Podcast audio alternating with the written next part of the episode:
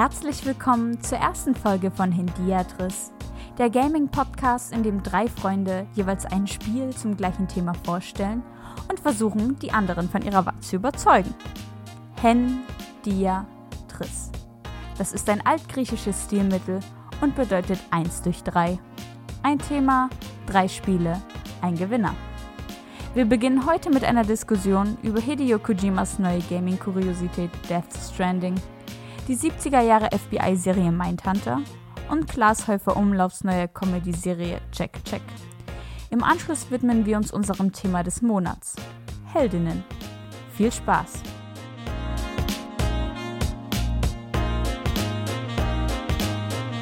Sepp, ähm, Moritz und ich haben gestern Death Stranding gespielt. Okay. Und äh, ich weiß nicht, ob du es wusstest, aber das Einzige, was gegen das BT hilft, ist ein BB. Aber Mo- BB-28. Das ist echt, ne? Du hast, ist, ist kein Scheiß, du hast, du hast einen äh, Baby bei dir, Entschuldigung, ein Baby. Ein Baby. Das ist kein Baby, ist ein Baby. Ja. Aber es ist auf jeden Fall ein kleiner, ähm, äh, ja, Spätembryo möchte ich es nennen. Äh, In, den hast du bei dir. Ich frage jetzt nicht genau. Und das muss aber, ich, das weiß glaube ich Moritz noch gar nicht, Spoiler Alert für die ersten drei Stunden oder so von Death Stranding. Du meinst für die Ähm, Cutscenes? Ja, genau.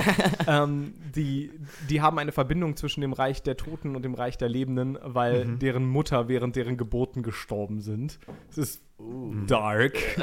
Okay. Ähm, und deswegen können die die krassen, fiesen BT-Geister sensen. Mhm. Ähm, und dann schreit dich dein PlayStation-Controller an und so und dann musst du das Baby nehmen. Und es hat alles so furchtbar komplizierte Tastenkombinationen, die du immer vergisst, wenn du sie gerade brauchst. Weil es ist dann irgendwie so, drücken sie L1 und außerdem nach unten und dann noch B und dann. sehr ein bisschen Einhornblut in So, und dann, und, dann, und dann nimmt Norman Reedus, nimmt dann nämlich dieses Baby aus dieser Vorrichtung, also die, in der Vorrichtung bleibt es drin, aber er kapselt die so ab und Ja. dann musst du den PS4-Controller so hin und So her shaken, Ja. um das Baby zu wiegen Ja. und dann beruhigt sich das wieder. das ist, ja, das ist ja für mich schon mal ein glatter Grund, dieses Spiel nicht zu kaufen. Das habe ich ja zu Hause in Real Life. Dann brauche ich das ja nicht noch als Spiel. ja, fair enough. Aber kann dein Baby BTs sehen? Vielleicht. glaube Ich hoffe nicht, weil Martha noch lebt. Ja, stimmt. By Ja, the way, true, true, true. just pointing that out. ja, und es ist halt irgendwie, es ist so richtig, Hideo Kojima hat alle bekannten Leute, die, die irgendwie Die auf seinem Twitter-Feed rumgerannt in sind, also in dieses. Spiel gepackt. So, guck, hier ist Guillermo del Toro. Und falls du es nicht gemerkt Hallo. hast, während der Auftritt wird sein Name eingeblendet.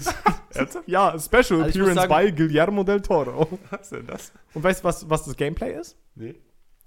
Äh, du bist Postbote. In der Ja. Postapokalypse. Doch, stimmt. Möchte ich hat, auch hat mal sie mir schon erzählt. Ja, Aha. richtig. Ja. Das finde ich tatsächlich ziemlich lustig. Ich muss sagen, also ich habe heute noch mal eine Stunde gespielt.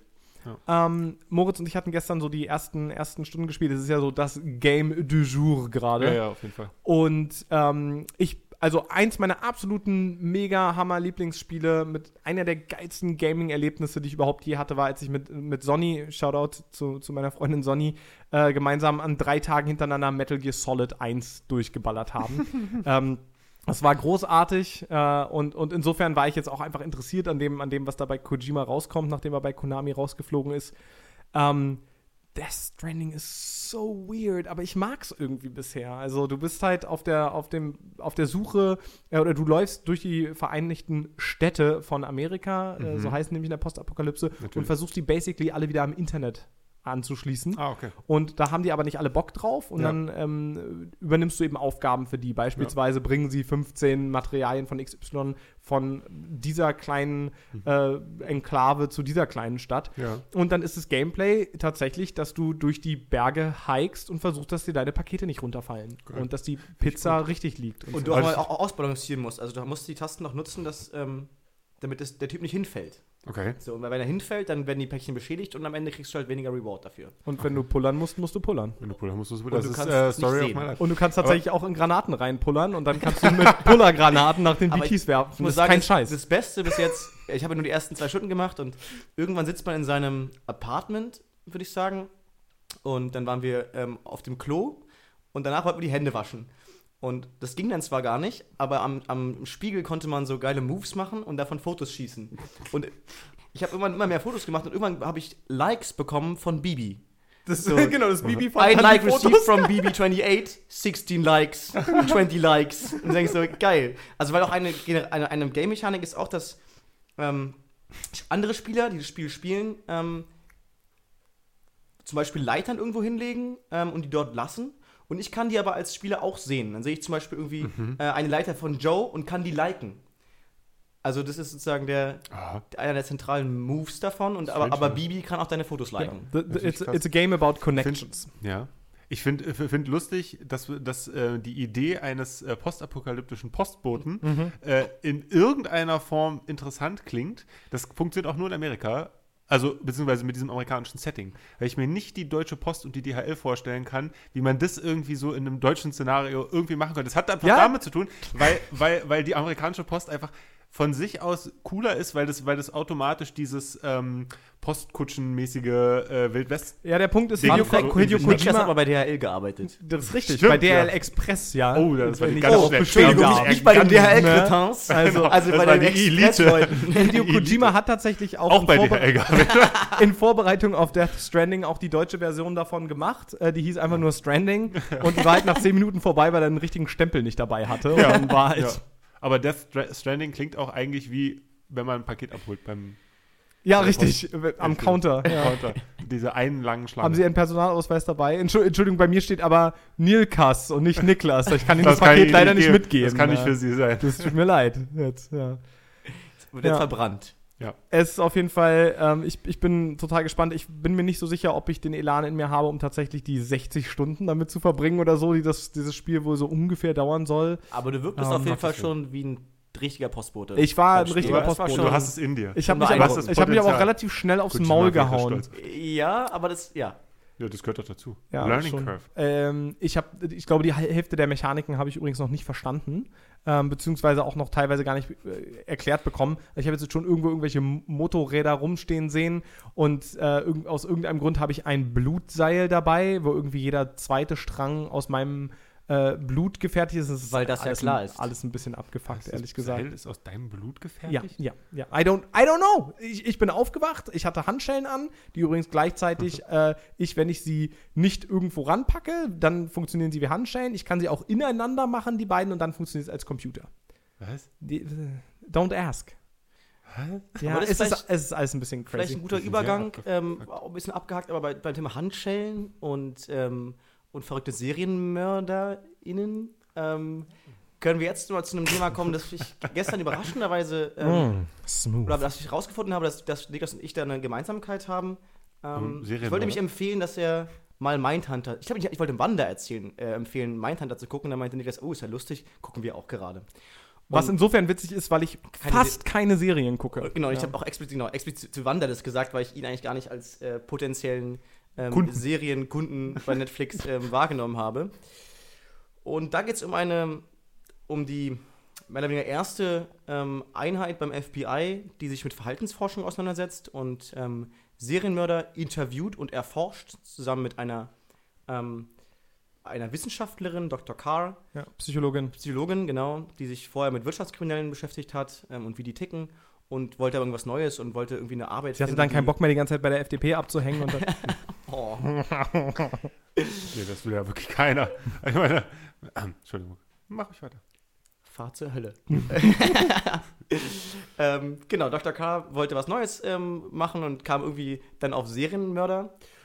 Und äh, genau, ich finde die Serie sehr, sehr empfehlenswert ähm, aus mehreren get it? Gründen. Serienmörder. Serienmörder bei Netflix. Genau, aber sie haben auch diesen Begriff auch da erst sozusagen erfunden. Also am Anfang haben sie noch, ähm, ich nehme an, ich gucke die Serie auf Englisch, ich gucke sie auf, Sequence auf Deutsch. äh, Killer. Genau, was haben sie dann noch genannt? Sequenzmörder, ähm, was sich für mich eigentlich auch ein bisschen so, naja, angehört hat, weil man ja den Serienmörder ähm, Begriff schon kannte, zum Beispiel aus Criminal Minds oder ähm, einfach, weil man das schon kennt. Oder aus, you know, Rechtssystem. genau. Wie auch immer. Ähm, aber dahingehend sehr empfehlenswert und ich hatte, ähm, Niklas, was, was sagst du denn zu der Serie? Also, was ich super spannend fand, ähm, die, ich habe die erste Staffel jetzt fertig geguckt, was wie gesagt nicht so häufig vorkommt. Insofern eigentlich schon mal ganz gut. Ähm, die ist, ähm, also die ersten Folgen und dann auch wieder die letzten der ersten Staffel zumindest hat Regie geführt David Fincher. Äh, der Oh, produziert okay. die auch. Äh, Charlize Theron äh, produziert die übrigens auch mit. Ähm, das heißt, es hat auch schon dieses Fincher-eske äh, Art und Weise an Ja. Kriminalthriller ranzugehen, auf jeden Fall. Also irgendwie ähm, schon auch einen ganz interessierten Blick auf ähm, nicht nur Opfer und ErmittlerInnen, sondern eben irgendwie auch TäterInnen oder in dem Fall ausschließlich Täter.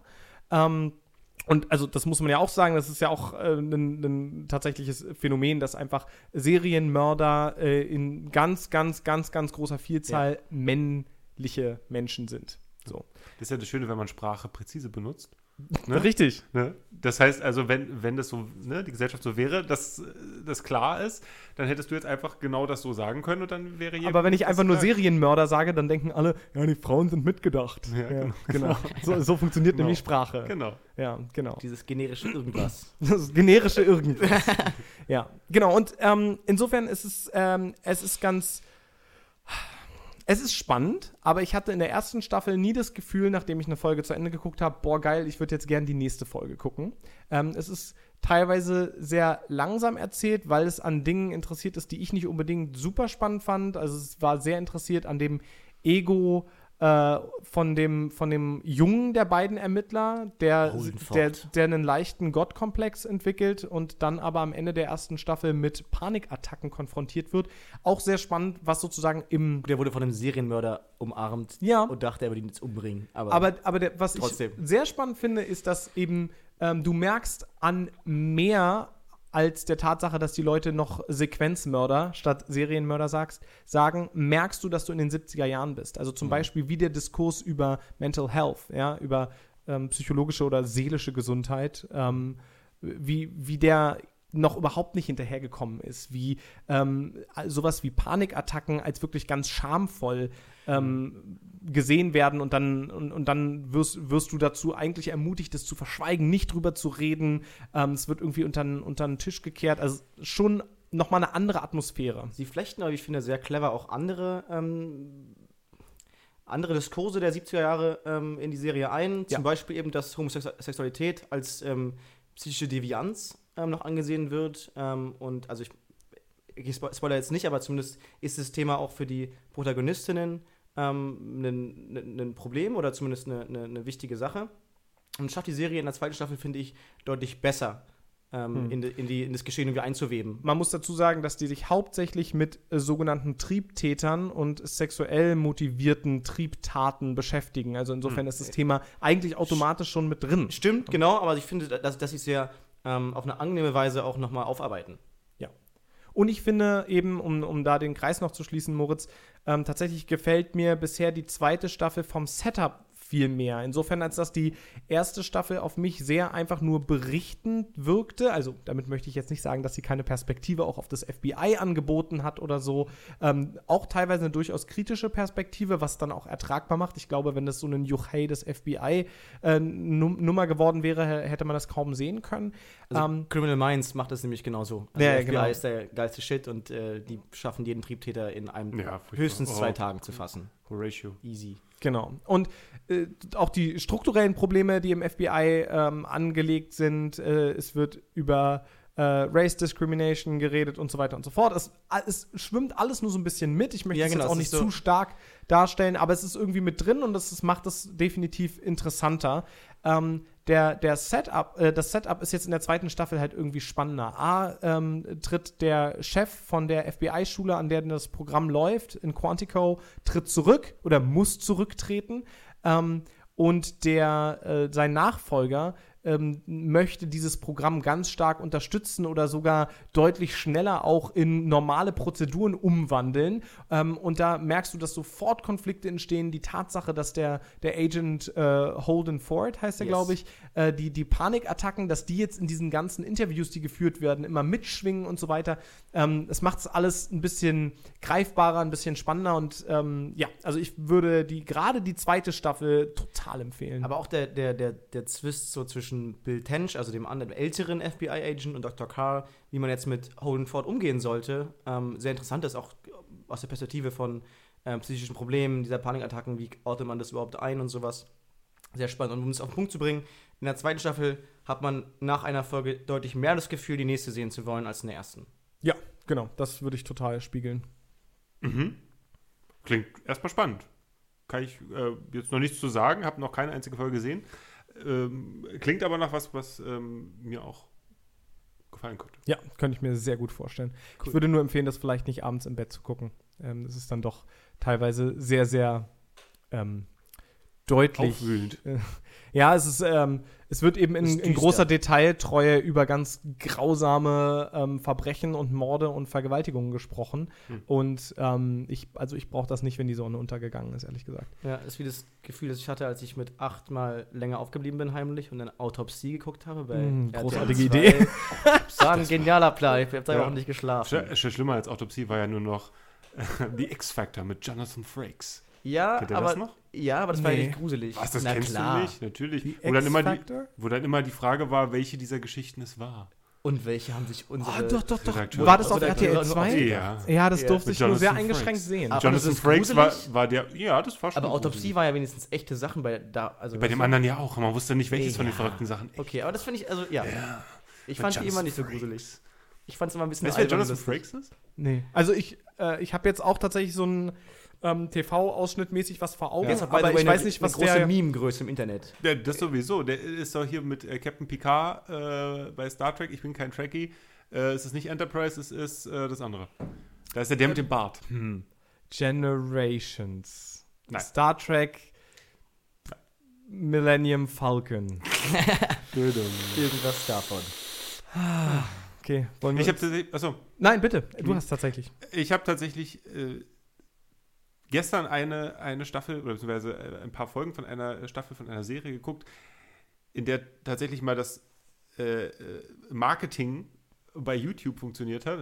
Kurze Werbung gekriegt und normalerweise kennt ihr ja sicher auch alle, klickt man das sofort weg und interessiert einen überhaupt nicht. Und dann war's, hat mich es aber irgendwie gecatcht und dann habe ich mir die ersten zwei oder drei Folgen von Check Check angeguckt.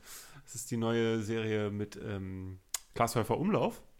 Ja, und, da, und da, dazu muss man sagen, das war auch noch ganz schön schwierig, weil das läuft nur auf Join.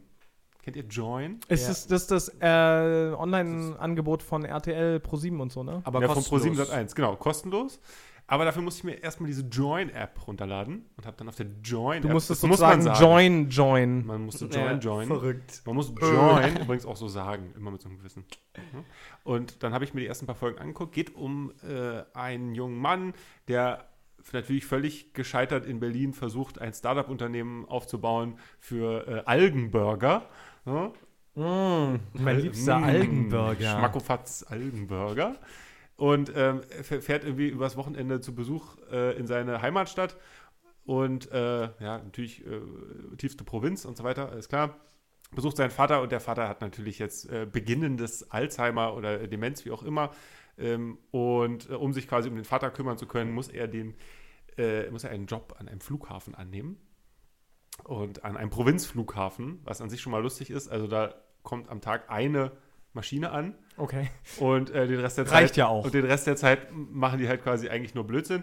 Und ähm, ja, also die, die Grundprämisse ist schon mal ziemlich witzig. Durch diesen äh, Flughafen ist von den von den Machern von Stromberg, also wer sozusagen Mhm. die Art von Comedy lustig findet und auch Klaas in seiner Art und Weise lustig findet, dann kann man da schon mal reingucken. Also ich habe wirklich gut gelacht. War spannend. Ich finde Klaas nicht witzig, aber ich finde Stromberg klasse. Ja, Mal gucken, was daraus wird. Aber ja, soll wohl auch jetzt ins, in, ins Hauptprogramm, also bei ProSieben übernommen werden. Mhm. Also dann ab der Nicht zweiten Staffel oder wie läuft das? Dann? Ja, ich glaub, ich ich weiß gar glaube, nicht, wie deren Prinzip da ist. Ne, die haben, haben die komplette erste Staffel da hochgeladen, also so wie bei Netflix, und äh, dann wollen die das jetzt aber quasi einfach nochmal im Free TV richtig zeigen. So. Schauen wir mal. Fand ich auf jeden Alright. Fall nicht schlecht. Cool. Dann, So, was haben wir heute eigentlich vor, so, Kinders? ihr Mäuse. Wir müssen jetzt jetzt, mal hier Butter bei die Fische. Butter bei die Fische. Ja. Mal Nägel mit Köpfen. Ich google mal noch schnell ein paar. Fallen uns drei ein? Das ist doch die entscheidende Oh. Frage. Ah. Ah, der, der König der Überleitung. Der Delling Aller des guten Fragen Podcasts. sind drei. Nee, das war Nein. gut. Lassen wir das. Nein. Also, ich muss mal gucken, wo mein Handy ist. Nein, Handy. Ah, das- nein. Hä? Oh, Ah, wow, okay. Ja. Klasse. Klack. Ja, äh, warum sitzen wir hier eigentlich zusammen? Weil wir einen Podcast aufnehmen wollen. Ähm, indem wir nicht nur quatschen. Und weil wir drei sind und weiß und Männer. und deswegen machen wie wir nennt einen man, Pod. wie nennt man drei weiße Männer in einem Raum einen Podcast. Achso, nein. Okay. Dreier, nein, falsch, falsch. Ähm, ja, willkommen bei Handiatris. Genau. Ähm, Niklas, was ist denn ein oder das? für echte Gamer. okay. Nein? Das war ein bisschen peinlich. Aber es macht nichts. Das ist schon okay, Moritz. Was ist, wer, wer oder was ist denn ein Hendiatris? Ja. Äh, Hendiatris ist erstmal ein Stilmittel, was im Deutschen gar nicht so viel vorkommt. Kommt aus dem Altgriechischen. Wir haben übrigens, Fun Fact, eher das Hendia Join. Äh, das darf Moritz als angehender Deutschlehrer jetzt erklären. Also das Handy Join ist ähm, ein Stilmittel, das, das klingt immer wie Join, aber ähm, Das ist jetzt die neue Online-Plattform von Pro7. ist Henda Join. however, offenbar geht es darum, dass man äh, mit diesem Stilmittel ähm, zwei Wörter für eine Sache findet ähm, und in Abgrenzung zum hier Hendiatris Genau, Niklas. Hendiatris ist nämlich äh, eins durch drei. Also eine Sache durch drei erklärt. Oder ein Thema von drei klugen Köpfen äh, jeweils versucht zu erklären, aufzunehmen, aufzugreifen und so weiter und so fort. Das heißt, was wir hier vorhaben, ist jede Woche zu einem Thema, auf das wir uns einigen, ähm, bringt jeder von uns ein Spiel, ein Game, ein Videospiel mit und erklärt, warum das persönlich eigene Videospiel, was mitgebracht wurde, der Mega-Knüller ist, der äh, besser gar nicht äh, hätte sein können, um dieses eine Thema zu beschreiben. Es ist, ja, es ist ja schon wieder typisch, muss ich ja mal sagen. Es ist ja schon wieder typisch. In dem kurzen Monolog schon mal mindestens zwei Fehler drin gewesen. Ja?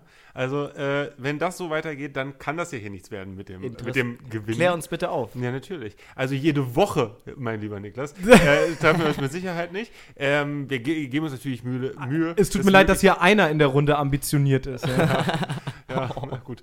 Ambitioniert. Na egal. Ähm, und dann tatsächlich, wir einigen uns nicht auf das Thema, das wäre ja ähm, fatal, sondern die Idee ist ja, wir wollen am Ende hier gewinnen. Ja. Und richtig. der Gewinner darf sich das nächste Thema aussuchen. Das hat nichts damit zu tun, dass ihr irgendwas mitbestimmen dürft, was ich für nächstes Mal dann ansage. Gut, fairerweise haben wir uns die Themen alle zusammen ausgedacht. Du kannst aus Das der, aus der Liste erste- auswählen. das- Nein, erste- nein, nein, es stimmt schon, dass wir uns alle Themen zusammen ausgedacht haben, denn äh, was du nämlich Ja. nicht tun darfst, ähm, wäre dir, Nein. dir komplett was alleine ausdenken, sondern wir haben schon einen Pool an Dingen, die wir grundsätzlich spannend finden. finden. Da steht eine ganze Menge drin, ähm, was dann aber sonst noch so in den nächsten äh, Wochen und Monaten und eigentlich ja, da hast du völlig recht, ähm, unser Plan ist es momentan, jeden Monat einen Podcast zu veröffentlichen. Ähm, das könnten auch mal mehr oder mal weniger werden, aber das ist, äh, das ist die äh, ungefähre, der ungefähre Abstand, den wir angepeilt haben. Ähm, und die Themen dafür stammen aus unserem gemeinsamen Pool und genau Richtig. der, der Gewinner. Wie kommt der Gewinner eigentlich zustande? Der darf am Ende das Thema für die nächste äh, Sendung aussuchen. So, wie kommen wir denn zu unserem Gewinner? Genau, wir sitzen hier alle drei zusammen und haben ein gemeinsames Thema.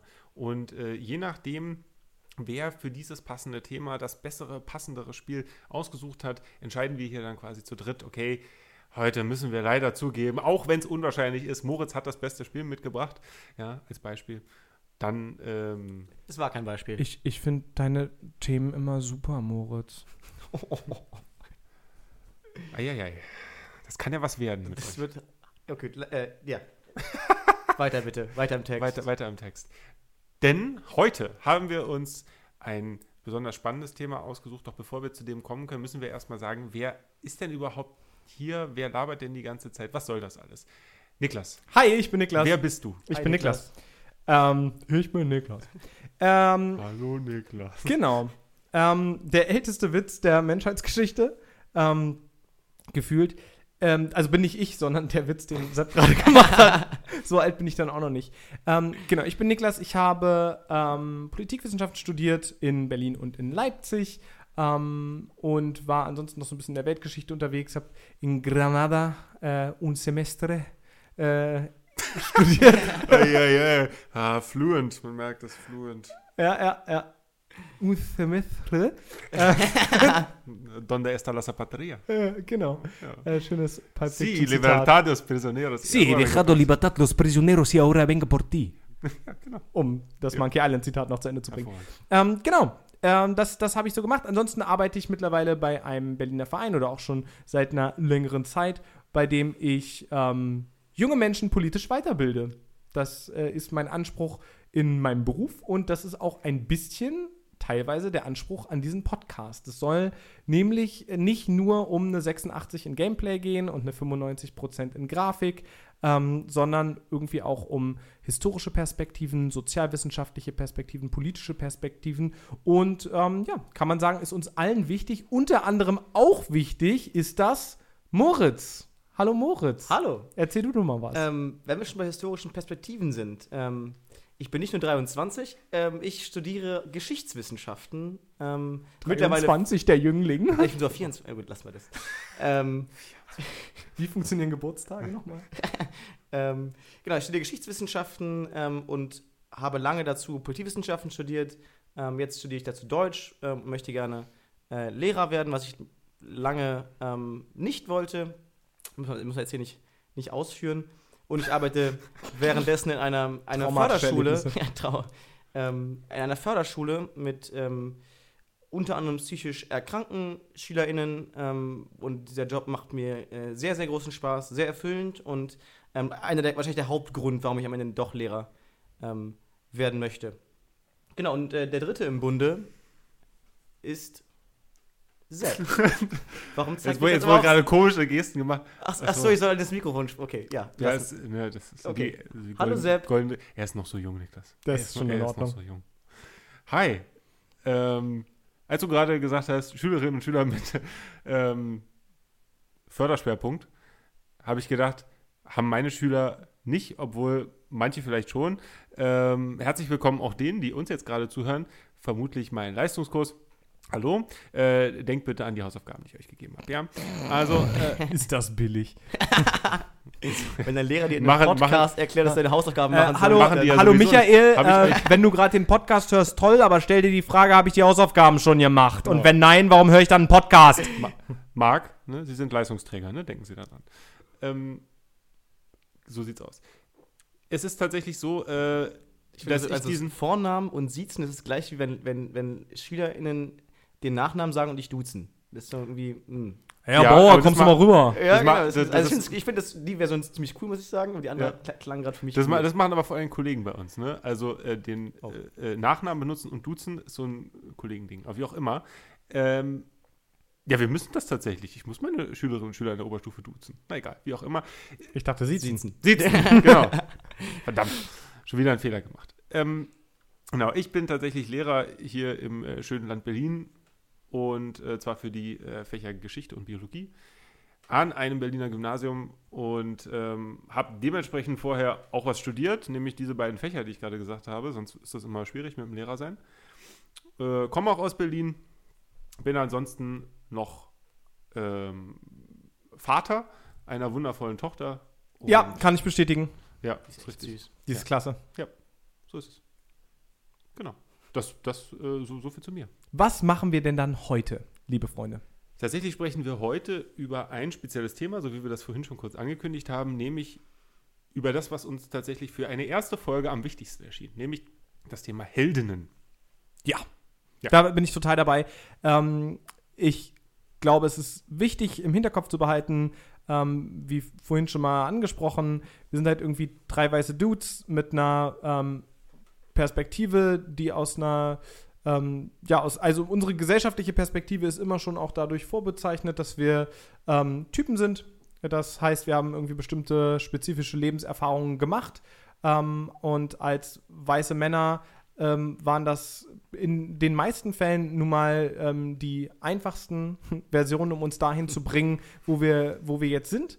Ähm, und das heißt, wenn wir uns hier zusammensetzen, dann sind wir uns zumindest darüber bewusst, dass wir hier als drei weiße Typen zusammensitzen und wollen deswegen jetzt nicht als erstes Thema ähm, über Maschinengewehre, keine Ahnung, sag mir mal jemand was Männliches, bitte, oder sowas reden. Ähm, Große Autos. äh, große Au Hub, Hubraum. Autos mit Maschinengewehren. Nagellack. Nee, warte, halt, Brennende falsch. Autos mit Maschinengewehr. Genau, und äh, deswegen br brennende Autos mit Maschinengewehr und Bierbauch. mein Lieblingsspiel übrigens. GTA 15, Bierbauch-Racer. Bierbauch-Racer. ja. Big Rigs. Kennt ihr das? Nein, ich wollte es eigentlich auch nicht kennenlernen. Das ist aber lustig. Egal. Stattdessen wollen wir über inspirierende ähm, Protagonistinnen sprechen. Und deswegen das Thema für die erste Folge Heldinnen. Richtig. Und jeder von uns hat ein Spiel mitgebracht, was genau zu diesem Thema passt. Jeder hat sich quasi so ein bisschen selber überlegt, was macht eigentlich eine Heldin für mich aus in einem Spiel und hat daraufhin dann eins seiner, ich wollte gerade sagen Lieblingsspiele, aber das muss es ja vielleicht gar nicht sein. Eins der Spiele, was da auf dieses Thema besonders gut passt. Es kann ja auch sein, dass man das Spiel ganz grässlich findet, aber es für diesen Aspekt vielleicht gut funktioniert. Wie auch immer, das äh, kann derjenige dann immer selber erklären. Und am Ende soll es darum gehen, wer hat quasi dieses Thema am besten, ähm, ja, ist das Thema am besten begangen. Und ich glaube, am Ende des Tages ist, äh, geht es nicht nur darum, ähm, wenn auch hauptsächlich, wie gut hat mein Spiel das Thema ergriffen, wie sehr habe ich die anderen davon begeistert, ähm, sondern natürlich auch, wenn ihr beide heute Abend nach Hause geht und nichts lieber tun äh, werdet, als das Spiel endlich zu spielen, über das ich hier heute geredet habe. Auch dann ist das ein kleiner Erfolg und das gilt, denke ich, genauso auch für euch. Ähm, das heißt, natürlich versuchen wir auch das Spiel ein bisschen schmackhaft zu machen. Na klar. Denn wir müssen auch sagen, wir wissen voneinander nicht, was. Ja, wir ich bin sowas von haben. Ich bin ei- auch äh, total eifersüchtig. gespannt. Mhm, Das ist nicht das Wort, nach dem ich gesucht habe. Ich bin total gespannt, aufgeregt. Ja. Will wissen, ich ich, ich, ich gucke auch die ganze Zeit immer schon rüber zu Moritz, um zu gucken, was er sich ausgesucht hat. Aber ich habe es bisher noch nicht sehen können. Der Titel steht in der ersten Zeile. Ah, das hat Aber schon okay. mal. Na, da steht tatsächlich Name des Spiels, Doppelpunkt. genau. ja, das, ja. Gut, das habe ich, wir- hab ich nicht gemacht. Das müsst ihr vielleicht, äh, das ist auch eine Notiz an mich selber. Ja. Ähm, und wir werden jetzt natürlich irgendwie herausfinden müssen, wer von uns äh, dreien äh, beginnt. Dazu haben wir hier ganz tolle Lose in der Mitte, die wir jetzt einfach mal ziehen werden. Ja, okay. Ich bin werf jetzt- so aufgeregt. Hoffentlich bin ich Erster. Hoffentlich nicht. Okay. Überraschung. Ich, Menno. ich bin Erster. Moritz ist Erster. ja, ich hab bin. Zweiter. Ich Du bist Dritter? gezogen, Ja, Ich kann dir die Premiere heute mal. ja. Ähm, dann Uh. leg mal los mit deinem Spiel. Dann Moritz, Bühne frei. ähm, bevor wie ich anfange zu erklären, welches Spiel ich habe, muss ich ganz kurz noch Niklas Auf aufregen, Nee. ähm, den Audiophil unter, unter uns, ähm, und muss Knistersachen verteilen. Finde ich total super. Das ist ein, da sieht- da sieht man sofort den Ähm, Lernstudenten. Er hat Mein, didaktisches meine. Augenbraue zuckt schon. Ja, klar. Äh, es ist auch wichtig, dass es in diesen kleinen Plastiktüten ist. Ähm, Äh, holt mal raus, was ihr darin findet. Pap ja, Papier, genau, nicht okay. Plastik. Also Moritz, Dürfen- wir ich, reingucken? ich beschreibe mal ganz kurz. Moritz hat uns was mitgebracht und jetzt sitzen wir hier alle drei mit einer ähm, Pausenbrottüte Genau. und holen da jetzt gleich was raus. Ja. Genau, und. Niklas soll mal probieren zu raten, wie der Titel ist, wenn er rausgeholt hat, was er. Ähm, oder was, Ich, wenn er, ich, wenn er weiß, ich was er habe mir noch hat. nicht angeguckt, aber äh, vom Fühlen her weiß ich schon. Also was- ich habe äh, äh, hier tatsächlich Erdbeeren-Gummibärchen drin. du sprichst ähm, über das Spiel Blombenzieher. Du, du redest über äh, Strawberry Susan. Ähm, ich, ich, hm, ich weiß es nicht. Ich auch nicht. Erdbeeren. Echt nicht. Ich hätte gedacht, dass Niklas das sofort errät. Nee. Ähm, Erklär mir Erdbeeren. ich sag dir mal, wie meine Heldin heißt. Meine Heldin heißt Madeleine. Oh, Jesus Christ, I'm so fucking stupid. Natürlich Aber ganz Erdbeeren. ehrlich- Du redest über Celeste. Yes! Hell yeah. Yes. Aber ganz ehrlich, warum bringst du denn nicht Madeleines mit? Weil, und das wird Moritz jetzt erklären und ich Ja. gar nicht, es eine, eine Verbindung zu den Erdbeeren gibt. Genau, also das, äh, ich erkläre auch gleich, warum Hell ähm, yeah, es let's do Erdbeeren this. Gibt. Ähm, ich habe lange mit mir gehadert, ob ich das Spiel nehmen soll, weil ich dachte, das ist zu obvious und ähm, damit mache ich es mir zu einfach. Aber jedes Mal, wenn ich mein Laptop aufgemacht habe, habe ich ähm, und bei Steam gucken wollte, was gibt's denn so alles, äh, muss ich an meinem, an meinem Startbildschirm vorbei, wo mich Madeleine angelacht hat. Und dann dachte ich, nee, eigentlich äh, ist es schon der beste Move, meine wirkliche Heldin zu nehmen. Ähm, da will ich kurz erst erstmal erklären, ähm, worum es in dem Spiel geht. Ähm, vielleicht sagen, was daran besonders ist und am Ende möchte ich noch dazu sagen, ähm, warum sie meine Heldin ist. Ähm, entwickelt wurde das Spiel, by the way, von ähm, Matt Thompson, ähm, dem auch die, ich glaube auch die Firma gehört, die heißt Mad, Mad Makes Games. Ähm, Very good.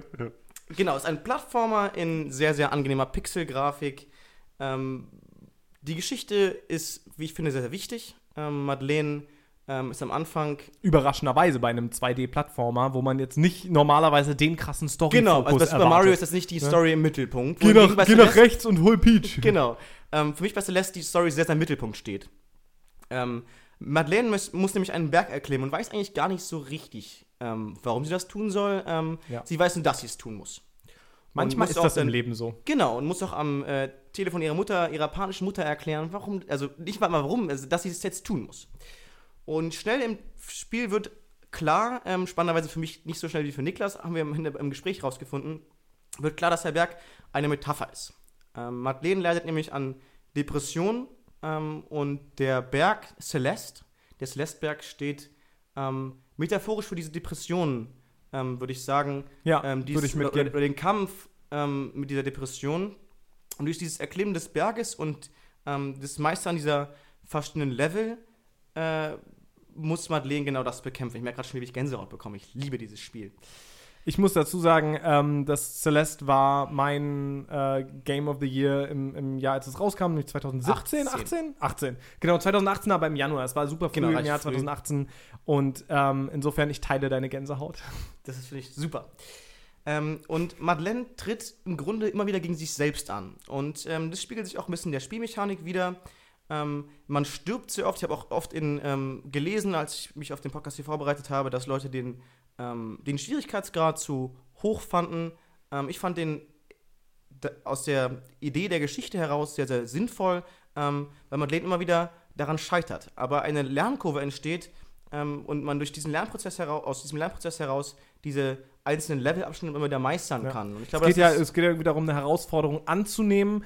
Und äh, dafür muss es halt auch eine echte Herausforderung sein, um die annehmen zu können. Genau, zu zeigen, dass das auch einfach nicht leicht ist. Ich glaube, dass man diese Depression nicht einfach mal ähm, so im, im, im Handstreich mitnehmen kann. Ich glaube, das, das ist ein ganz, ganz zentraler Punkt der ganzen Und, Geschichte. und was man dem Spiel ja auch zugutehalten muss, es gibt einen fantastischen Assist-Mode, in dem du ganz, ganz viel verändern kannst und das Spiel so anpassen kannst, dass wenn du aus verschiedenen Gründen nicht in der Lage bist, das, das Spiel so zu schaffen ähm, und es auf eine Art und Weise zu tunen, dass es für dich trotzdem eine Herausforderung darstellt, aber eine, die für dich eben machbar ist, indem du beispielsweise die Geschwindigkeit des Spiels runterdrehst und Genau. so weiter und so fort. Genau, das finde ich auch ganz gut, dass sie das gemacht haben. Ähm, Ich fand spannenderweise den ähm, Schwierigkeitsgrad ähm, sehr angenehm. Ähm, das, nicht, weil ich der krasseste Gamer bin, sondern ähm, ich Krasser Gamer. sag auch gleich, äh, auch gleich, warum ich das, glaube ich, selten das Gefühl hatte, dass ich irgendwie frustriert bin ähm, und nicht mehr weiterspielen möchte. Aber erstmal möchte ich noch ganz kurz erklären, warum, es, ähm, warum ich Erdbeer mitgebracht habe. Denn eine ähm, der Mechanik in dem Spiel ist, oder eine der Ideen in dem Spiel ist, ähm, wird auch am Anfang ganz klar kommuniziert, dass man ähm, auf dem Weg, ähm, also man kann klar irgendwie straight den Weg durchgehen, oder man sucht auf, neben dem Weg nach Erdbeeren. Und die sind immer in Puzzles verpackt. Ähm, manchmal können die fliegen, ähm, manchmal darfst du bestimmte Techniken nicht Fliegende einsetzen, ne? Weil die Erdbeeren nicht? sonst wegfliegen. Ähm, und du kannst sie auch erst dann behalten, wenn du wieder festen Boden unter den Füßen gewonnen hast. Ähm, und deswegen hatte ich, hatte ich, als ich ähm, das Spiel unterwegs gespielt habe, ähm, am Mehringdamm habe ich, saß ich an einem, ähm, auf, auf, auf den Bänken und neben mir war so ein, so ein Späti oder so, so, so ein kleiner Kiosk. Und dann dachte ich so, ah krass, der lockert auch diese geilen Erdbeeren. Und dann habe ich die für die Jungs hier mitgebracht. Für mich übrigens auch. Ähm, genau, was macht dieses Spiel eigentlich besonders? Ich finde, die Pixelgrafik ist fantastisch.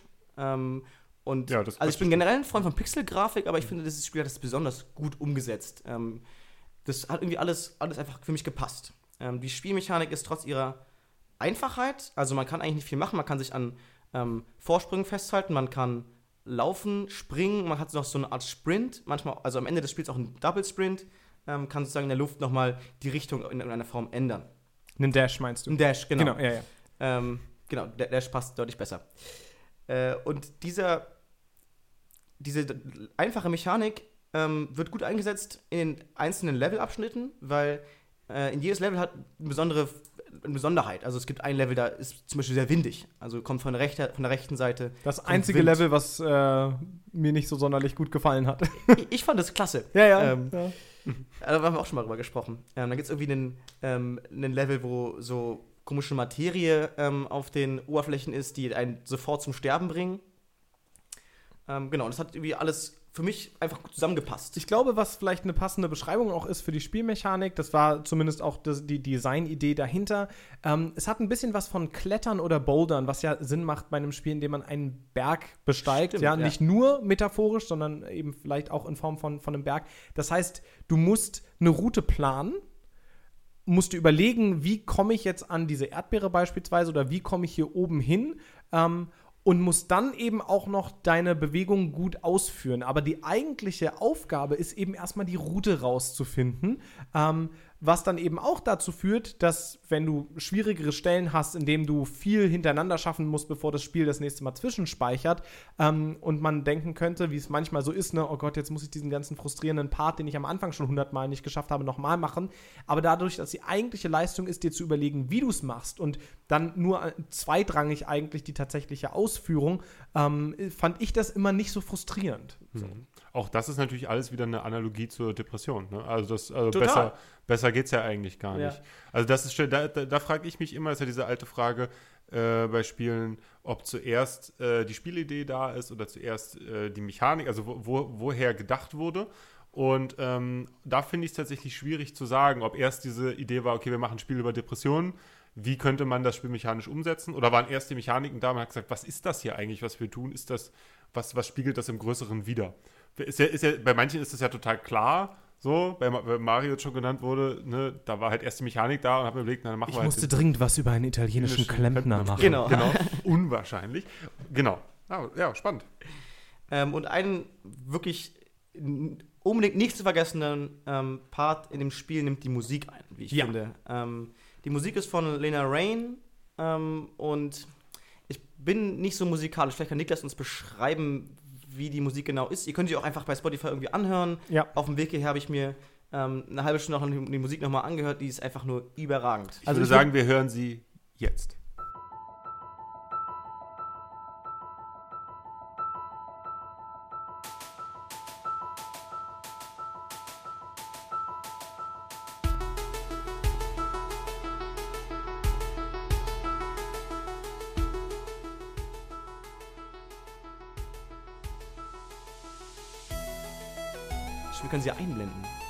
Das sowieso, äh, ich würde das Ganze aber beschreiben als so faux äh, 16-Bit-Musik. Also äh, es wird getrickst, es ist nicht tatsächlich wie auf den alten Konsolen, es soll aber Musik von älteren Spielegenerationen evozieren, macht das total fantastisch, aber hat eben Tricks und Kniffe drin, die eigentlich in der 16-Bit-Ära beispielsweise jetzt nicht, Nicht gehen, funktioniert ja. hätten. Ähm, äh, tolle Melodien und so weiter und so fort. Genau. Genau, und die haben für mich einfach nie Frustration aufkommen lassen. Also diese Songs haben einfach immer es geschafft, mich in so einen, in so einen Flow, in so einen Gameflow reinzubringen, dass ich dachte, okay, ähm, das Spiel ist fair, äh, ich habe die falsche Route. So, und ich ähm, probiere was Neues aus und ich werde das irgendwie schaffen. Und äh, immer wieder auch genug gepaced in dem Game, dass ich mal wieder Sachen schnell geschafft habe, dann wieder an Sachen gehangen äh, oder fest, fest äh, bin. Wie gesagt, einfach fantastisch. Und um das noch abzuschließen, ist die, natürlich die Frage, warum ist es meine Heldin? Ähm, ich glaube, dass generell natürlich eine heldenhafte Action ist, die sie, ähm, die sie macht, dass sie ihre Depression irgendwie angeht. Ähm, und klar, gar nicht mal genau wissen, was sie da macht, aber sie tut genau das.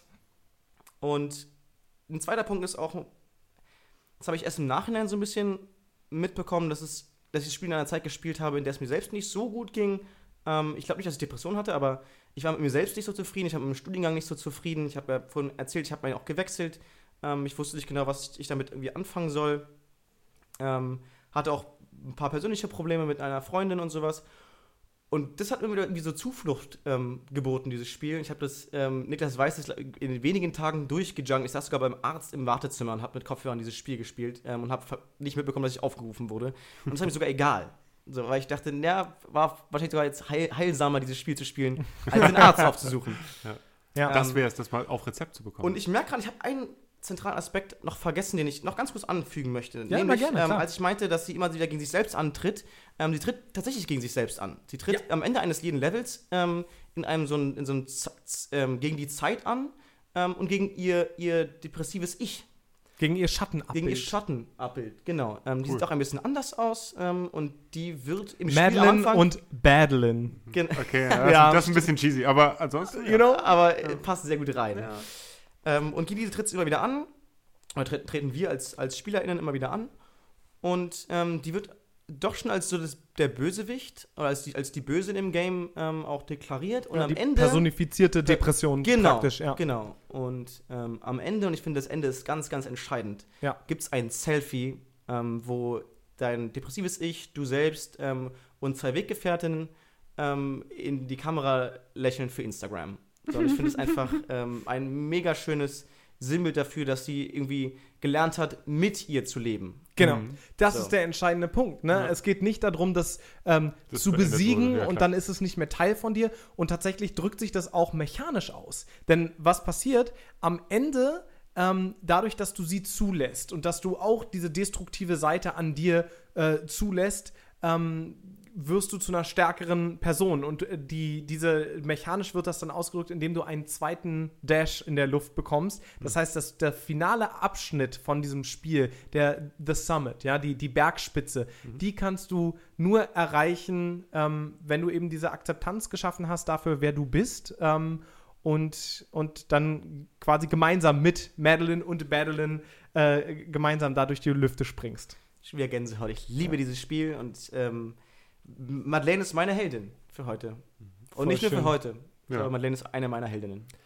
Ich wollte noch eine kurze Anmerkung machen, die ich persönlich einfach ganz schön finde, vor allem dadurch, dass sie eben nicht so, ähm, ähm, also dass das auch Teil dieses Charakters sein kann, ohne dass es groß in den Vordergrund gestellt wird. Weil die Frage ist natürlich auch her, wo, woher kommen diese äh, Depressionen, das wird gar nicht thematisiert. Ähm, aber es kam vor ein paar äh, Monaten kam ein neues, finales, letztes Celeste-Level raus.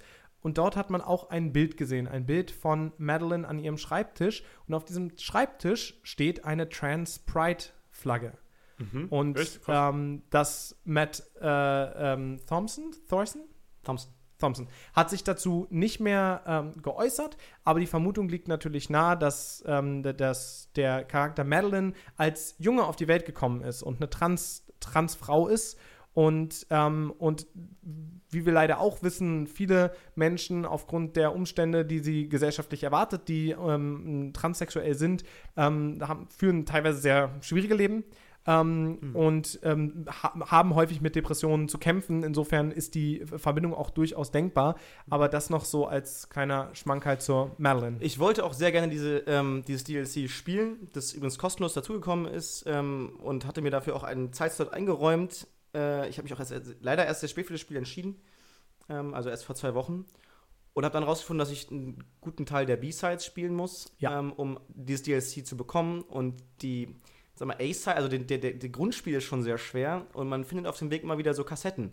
Ähm, B- und C-Sides. Und ähm, das normale Spiel wurde schon kritisiert, weil es zu schwer sei. Ähm, die B-Sides sind sehr schwer, die C-Sides bringen einen um. Es, also ich habe die C-Sides einmal angefangen ähm, und fand es absurd. Äh, die B-Sides habe ich, glaube ich, mal drei Stunden gespielt, habe irgendwie drei Level-Abschnitte geschafft. Ähm, Ja. Und es war auch schon ein mieser Krampf. Äh, folgerichtig, dass das DLC erst dahinter versteckt ist. Ähm, ich habe aber leider nicht geschafft, äh, darauf Zugriff zu haben. Genau. Das finde ich insofern total in Ordnung, weil das Spiel trotzdem ja äh, eine Menge Inhalt hat. Es gibt, Total. Eine, gibt eine Menge Level und ich persönlich habe viele Erdbeeren. Als, eine Menge Erdbeeren. Ich habe es als unglaublich Ähm, ähm, mal mein Erdbeer probieren. auch tatsächlich als ähm, tollen Moment für mich erlebt, muss ich sagen, diesen, die Bergspitze zu erklimmen. Ähm, das nicht nur für Madeline, sondern auch für mich selbst total. Also ähm, ich, ich habe da auch eine ganz große emotionale Verbindung zu dem Spiel. Und äh, insofern finde ich das gar nicht schlimm, dass sozusagen jetzt der neue Content tatsächlich für diejenigen Leute, die ähm, ganz, ganz tief eingestiegen sind und wirklich die ganz großen Herausforderungen gemeistert hat. Ähm, ich gucke dann vielleicht jemandem noch bei einem Let's Play zu oder so und dann ähm, bin ich damit auch zufrieden. Wir könnten es ja mal probieren, zusammen. vielleicht kommt der Tag. Ich habe ich hab noch eine Frage an euch, wenn, wenn ihr es jetzt beide gespielt habt. Ich kenne es leider noch nicht, aber nach der äh, Beschreibung ähm, muss ich es ja auf jeden Fall auf meine Liste setzen der noch zu spielenden Sachen, weil es einfach äh, thematisch, Ist auch für alle gängigen Plattformen erhältlich. Ja, es spielt wahrscheinlich auch ein Toaster. thematisch wahrscheinlich ähm, Die beste Plattform eines, ist der, der Toaster. eines der wichtigsten Spiele äh, der letzten äh, Zeit äh, mir zu sein scheint. Ich hatte natürlich davon gehört, aber äh, mir war sozusagen die, die, die Prämisse ja gar nicht klar. Ähm, Die haben sie aber- auch so nicht kommuniziert, glaube ich, oder? Also, genau, weil das ist genau meine Frage. Wird es denn, ist, ist es jetzt, da- dass das ein, äh, eine, an, viele Analogien sind zur Depression, ist das eine Interpretation von euch oder von der, ist das eine allgemein bekannte Interpretation oder ist, wird das tatsächlich thematisiert im Spiel? Oder ist das alles nur so, könnte man das auch spielen und sagen so, ja, ich bin mit der Erdbeerenfrau auf den Berg gelaufen? mh, Ich glaube, da musst du schon sehr blind durchs Spiel gehen. Ich glaube, das ist schon. Ähm, also, es wird nicht immer wieder so dir ins Gesicht gedrückt, aber du merkst schon, dass das Konzept dahin geht. Ich meine, damit nicht offen kommuniziert, glaube ich, im Vorhinein. Also, das, das Spiel wurde nicht als das, ähm, als das Spiel, das Depressionen behandelt, ähm, äh, ra rausgegeben, sondern man hat einen Plattformer erwartet, hat einen bekommen, ähm, aber dass die Story so sehr in, ähm, darin rein, ver, rein verwoben, verwoben ist, ähm, glaube ich, war nicht besonders klar. Aber ich glaube, dass, dass die meisten, ohnehin die meisten, ähm, das erkannt haben. Ja, ich, ich, wür- ich würde da insofern mitgehen, als dass ähm, untypisch für Plattformer sozusagen du auch zwischendurch einfach Passagen hast, in denen sich Charaktere unterhalten, also einfach über Textboxen. Ah, okay. Und was da so fällt an ihrer Vorgeschichte, dass sie eigentlich in der Stadt wohnt und so, aber sich da irgendwie sehr alleine gefühlt hat und einfach mal Okay. raus musste. Und ähm, das blättert, blättert sich ein bisschen auf. Eine der, finde ich, sehr starken Elemente daran ist aber eben, dass da nicht äh, irgendwie in, in Capital Letters einmal groß Depression Genau. äh, eingeblendet wird oder so. Also man muss schon auch ein bisschen mitdenken, aber das Spiel bietet auf jeden Fall zu Genüge Material, dass man zu den Schlüssen Genau, und wir haben kommt. auch, vor- ich, also ich habe ja vorhin mal kurz angeschnitten, ich hatte, hatte Niklas und ich hatten das im Gespräch, als wir es gerade parallel gespielt hatten, ähm, rausgefunden, dass ich deutlich später erkannt habe, dass es sich um dieses Thema Depression handelt, du ähm, viel früher. So, also es Ja, sie haben es dir genau nicht in Großbuchstaben ähm, auf die Stirn geklebt. Und ich, das finde ich sozusagen spricht insofern für das Spiel. Ähm, ich bin da ja nicht früher drauf gekommen, weil ich so furchtbar clever bin oder so, sondern Nee. ähm, ich habe ja einfach, ähm, genau, also ich habe familiäre Hintergründe sozusagen, die mit Menschen, die mit Depressionen gekämpft haben. Das heißt sozusagen auch die, die frühen Zeichen, die noch äh, sozusagen. Was auch total für das Spiel sofort so, spricht. Genau, richtig. Es spricht total für das Spiel, dass ich sofort gedacht habe, ah, Moment mal, das, Das kommt, kommt mir bekannt bekannt vor. vor. Genau. Genau. Nicht so ein plakativer Müll, sondern oftmals ja immer richtig Gedanken gemacht. ja. Ja. Absolut. Fantastisch. Ihr müsst es spielen. ja, okay. Finde ich, ja. Find Ja, ich auch. Klingt Kann gut. ich absolut mitgehen. Ähm, bist du soweit? Bist du soweit fertig, Moritz? Das war dein Ich Plädoyer? habe bestimmt noch was vergessen, aber ich, ich glaube, dass äh, im, Groß, Plädoyer gewesen im Großen und Das ist Ganzen alles. ähm, ist das alles. Ich äh, glaube, es wurde sehr, sehr deutlich, warum dieses Spiel fantastisch ist und warum Madeleine meine persönliche Heldin ist. Alltagshelden. Fair enough. Vielleicht. Dann kommen wir jetzt von einer Heldin zu der Heldin. Niklas. Das Jahr Da glaube ich nicht dran. ist 1986. Eine gefährliche, gefürchtete Kopfgeldjägerin geht auf einen einsamen Planeten.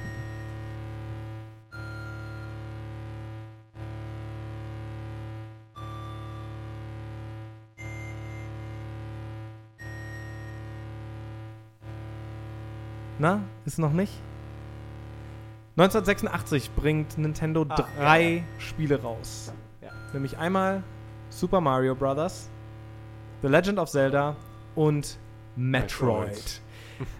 Metroid ist insofern Auswahl. sehr, sehr spannend, weil man, glaube ich, schon davon sprechen kann, dass es praktisch die prototypische erste Videospielheldin ist, die explizit eine Heldin ist. Ähm, auch deswegen, weil sie natürlich stark angelehnt ist an die Figur der Ripley aus der Alien-Reihe. Ja. Ähm, das, ist, das ist kein Geheimnis. 1986 kommt dieses Spiel raus, ähm, das auf dem NES, Nintendo Entertainment System, ähm, erschienen ist. Das heißt, da war nicht groß was mit Story und Textboxen oder irgendwas, sondern es kommt einfach ein roboterähnlicher äh, Mensch, kommt einen ähm, Fahrstuhlschacht herunter, ist auf einem fremden Planeten und äh, muss Upgrades finden, um äh, die große Gefahr der Metroids äh, aus, der, aus der Galaxie zu entfernen. Und spannend ist, dass das Handbuch tatsächlich, ähm, und man ist sich bis heute nicht sicher, ob das ein Übersetzungsfehler ist oder Absicht, das Handbuch beschreibt ähm, äh, Samus Aran, die Hauptfigur, als Mann. Da wird noch über er und ihn gesprochen. Und Das ist ähm, wenn du das Spiel durchspielst und länger als fünf Stunden gebraucht hast, erfährst du in dieser ersten Version von Metroid gar nicht, dass Samus Aran tatsächlich eine Frau ist. Das heißt, ähm, es wird einfach nur als Held, als Science-Fiction-Held, als Bounty Hunter beschrieben. Wenn du das Spiel aber unter fünf Stunden ähm, schaffst zu schlagen, dann nimmt Samus äh, in der Endsequenz den Helm ab und offenbart, uh, es ist eine Frau. Das war 1986 auf jeden Fall in, im äh, Medium Videospiele noch eine ganz, ganz große Nummer. Ähm, und deswegen ist für mich persönlich Samus Aran so ein bisschen die äh, Mutter aller Heldinnen im Bereich der Videospiele. Ähm, das muss man auch kritisch sehen. Ähm, denn was passiert auch? Je, je besser ihr werdet, je schneller ihr das Spiel durchspielt, äh, als Belohnung, umso mehr Klamotten, umso mehrere Teile ihrer Rüstung zieht Samus Aran nach diesem Spiel aus. Das ist dann vielleicht nicht mehr so ganz im Sinne des Erfinders. Nicht der Kram. Ähm, schon spannend, aber das sozusagen die allgemeine Vorstellung, dass es sich natürlich um einen Typen handeln muss, der da alleine auf diesem feindseligen Planeten unterwegs ist, ähm, letztendlich außer Kraft gesetzt wird. Am Ende, und zwar auch nur für die Leute, die es tatsächlich erfolgreich und schnell gespielt haben. Ähm, ich muss, äh, mehr culpa. Ich habe als, äh, als, kleiner- als Jü- Jüngerer ähm, noch, habe ich, äh, also ich habe Metroid erst Als Jüngling. angefangen, als Jüngling. Als Frischling. Einer der ersten Spiele meiner N64 war Super, Super Smash Bros. Ja. Ja. Ähm, und ich habe einfach angenommen, dass es ein Mann ist. Ja, Hm. Ich da wusste du das ganz lange nicht. Ich, das war definitiv einfach nicht der Einzige. ein Typ mit Helm und Kanone. Das Ja. musste ein Mann sein. Richtig. So, was ja, Übrigens ist was ja viel darüber auch einfach, also über mich aussagt und unsere Gesellschaft einfach aussagt. übrigens ist Samus mein Charakter der Wahl bei ähm, Super Smash Bros. Weil wir ja jetzt gerade in der Schule äh, ein Super Smash Bros. Turnier ausrichten. Ah, witzig. äh, Grüße an meine Technik AG. Äh, und Auf welcher Konsole? äh, auf der Switch. Ah, Das heißt Ultimate. Ultimate. Ultimate. Ultimate. Ja, ja, ja, ja. Und ähm, ne, also wir haben richtig viele Anmeldungen, es wird richtig lustig. Die Ähm, nehmen. aber ich habe, das Ding ist, habe dann auch gemerkt, meine Konsole war immer N64 und ich komme einfach mit diesem neumodischen Kram, komme ich noch nicht klar. Und ich würde jetzt aber zu dir gerade noch sagen, so, ja, meinst du nicht, dass Nintendo einfach danach gemerkt hat, was sie da für ein cleveres Ding gedreht haben mit einem weiblichen Charakter und dann äh, so run with it? Und war es nicht einfach nur so ein, ähm, ja, so ein Aufsch eine Aufschrei-Szene des Aufschreis wegen? Also hat, hat, des, des Twists wegen? Hat man nicht einfach nur den Twist äh, am Ende haben wollen, damit alle sagen so, oh krass, hast du gesehen, was da passiert? Oder ging es da wirklich darum, dass das jetzt mal eine Frau sein sollte? Ähm, früh in der Entwicklung von äh, Metroid war ähm, Samus Aran tatsächlich auch noch als männlicher Charakter geplant, als klassischer ähm, Protagonist, als Starship Trooper quasi. Ähm, Gespielt von Arnold Schwarzenegger. das heißt, es ist sogar äh, während der Entwicklung die bewusste Entscheidung getroffen worden, ähm, weil man gesagt hat, Mensch, ähm, Alien Sigourney Weaver ist einfach äh, eine coole Sau äh, und spielt eben fantastisch in diesem Film.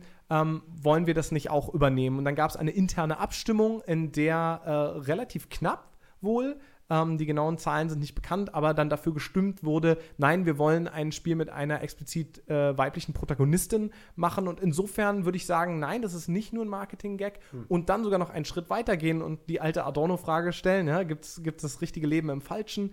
ähm, Natürlich sprechen wir, wenn wir über Videospiele reden, über eine Industrie, die erstmal in, an allererster Stelle profitorientiert ist ähm, und in der sozusagen Diversity vielleicht auch mal als Sticker äh, gerne verwendet werden möchte, um einen neuen Markt, äh, neue Marktanteile zu erschließen. Keine Frage, trotzdem müssen wir dafür kämpfen. So, und äh, müssen dann auch ähm, die Sachen wertschätzen, die also re- bessere Repräsentationen ähm, vornehmen ähm, und dann natürlich am Ende des Tages immer noch nach mehr verlangen. So. Aber Samus war eben der erste wichtige Schritt. Die Wegbereiterin im Grunde. Man Also muss Vielleicht. Ich schon, auf jeden Fall. Ähm, und man muss dazu sagen, ähm, warum habe ich gerade ausgerechnet Metroid ausgesucht, außer dass ich eben schon finde, dass Samus Arans Geschichte wichtig ist in der äh, Geschichte von weiblichen Protagonistinnen in Videospielen. Ähm, vor allem auf Super Metroid ähm, und Castlevania Symphony, Symphony of the Night basierend ist ein ganzes Genre entstanden namens Metroidvania. Also ähm, 2D-Plattformer, die noch Action-Elemente haben und die darauf aufbauen, dass du am Anfang des Spiels noch gar nicht in der Lage bist, alle Bereiche ähm, zu erkunden. Ähm, sondern du findest Upgrades, du findest krasse Superraketen, mit der du andere Sachen aufsprengen kannst und, ähm, und, und bist so eben in der Lage, ähm, die Spielwelt äh, Stück für Stück mehr zu erschließen. Ähm, und das ist ein Spielprinzip, was ich super fantastisch finde. Und Metroid ist eben das erste Spiel, was das probiert hat. Aber das Spiel, was ich heute mitgebracht habe, ähm, ist gar nicht Metroid. Ich habe die letzten Tage ähm, versucht, muss man sagen, das Metroid von 1986 noch zu spielen.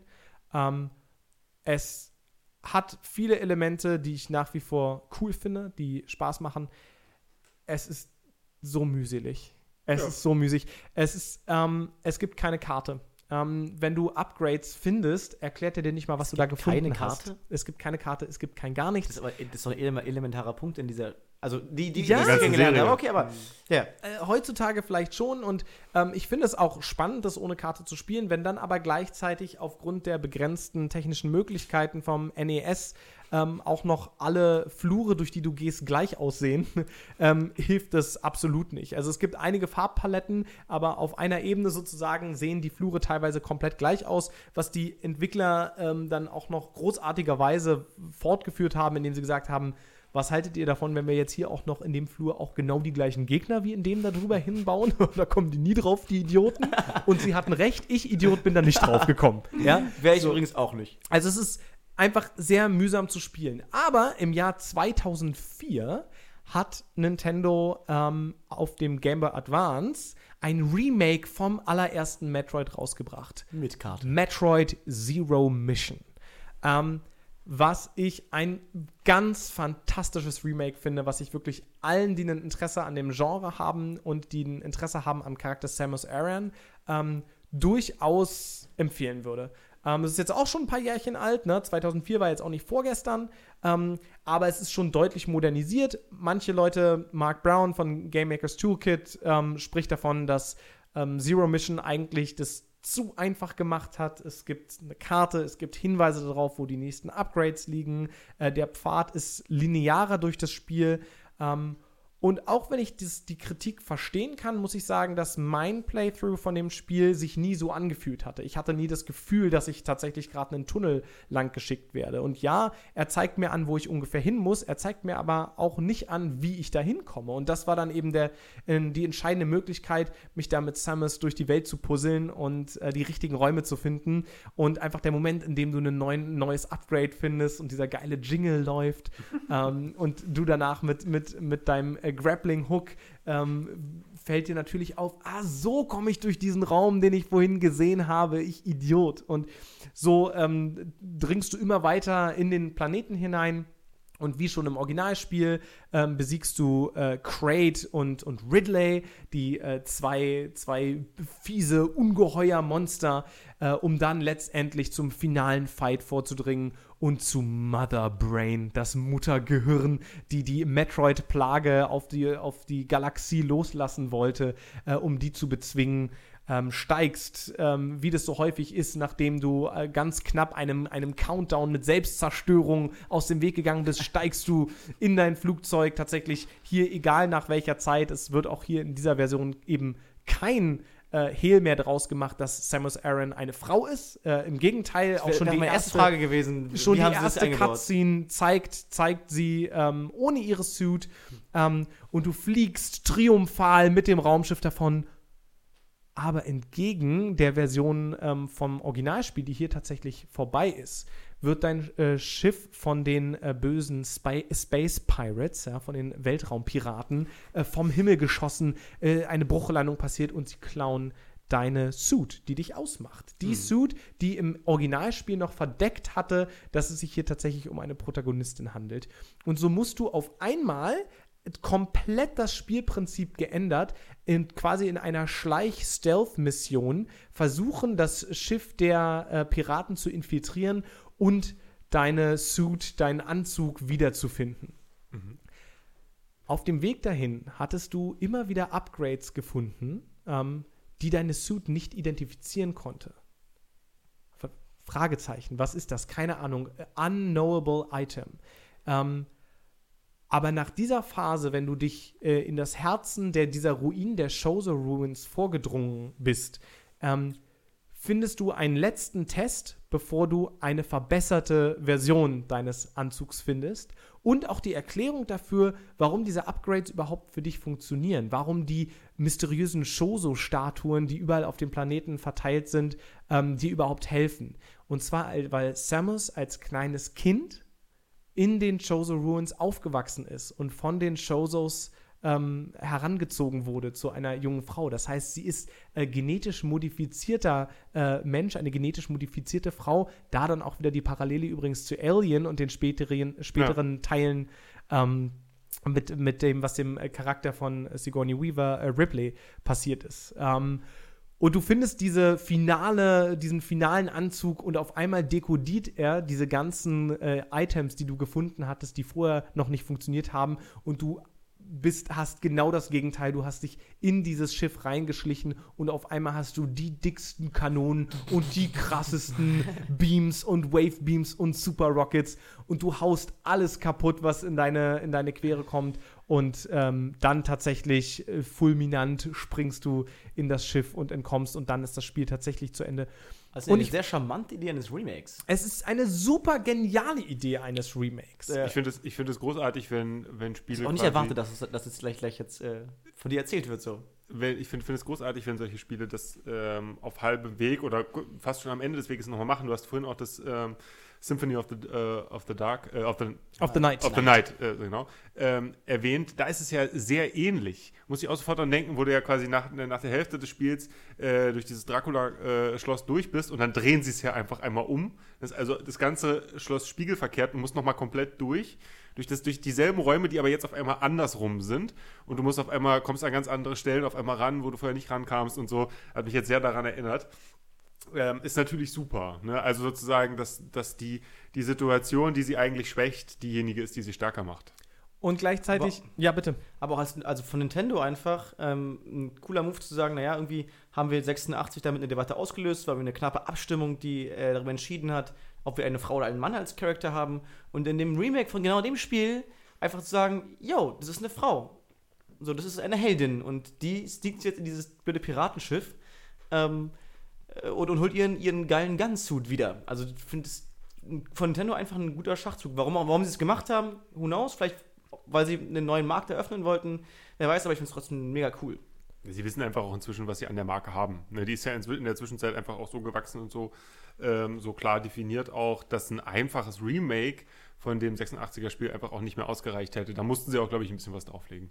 Absolut. Ähm, ansonsten erkennt man schon die Welt noch wieder. Also ähm, Das dachte ich mir, Sie ist, sie ist verändert, aber sie ist ohne. Frage Sebes äh, aus, aus Metroid. Ähm, ich glaube, was mir auch so stark daran gefällt, ist die Tatsache, dass wir eben, wir werden langsam stärker und es zeigt so viele Facetten von diesem Charakter auch. Ähm, es gibt immer nur ganz kleine Cutscenes eigentlich, drei, vier Sekunden, ähm, in denen man ein bisschen Story passiert. Aber eigentlich geht es nicht darum. Es ist, passiert viel in dem Gameplay. Und ich finde, es passiert eben auch fantastisch in dem Gameplay, dass Samus Aran als Charakter äh, platziert und positioniert wird.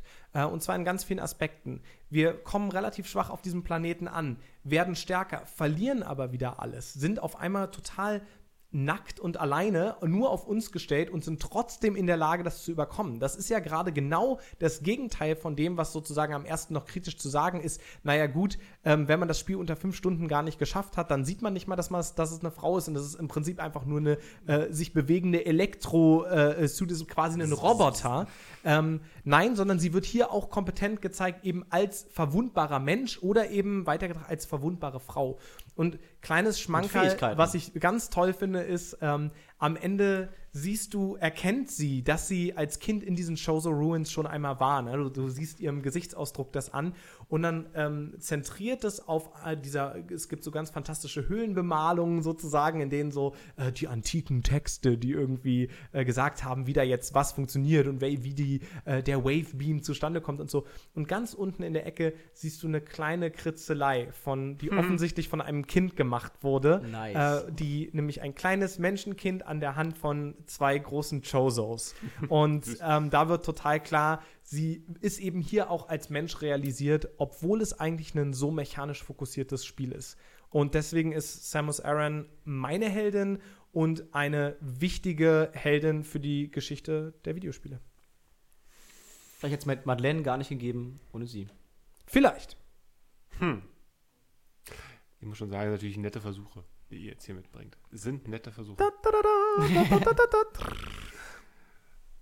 Na dann mal Das los. heißt, das heißt, ich bin, das mal los, Das was heißt, ich bin dran, ja? Sepp. Ja, ich, ich komme nicht aus meiner Rolle raus, was soll ich sagen? Ich habe mir auch, äh, das ist auch ein bisschen lustig eigentlich, Moritz ja auch, ich habe mir auch einen Einstieg überlegt.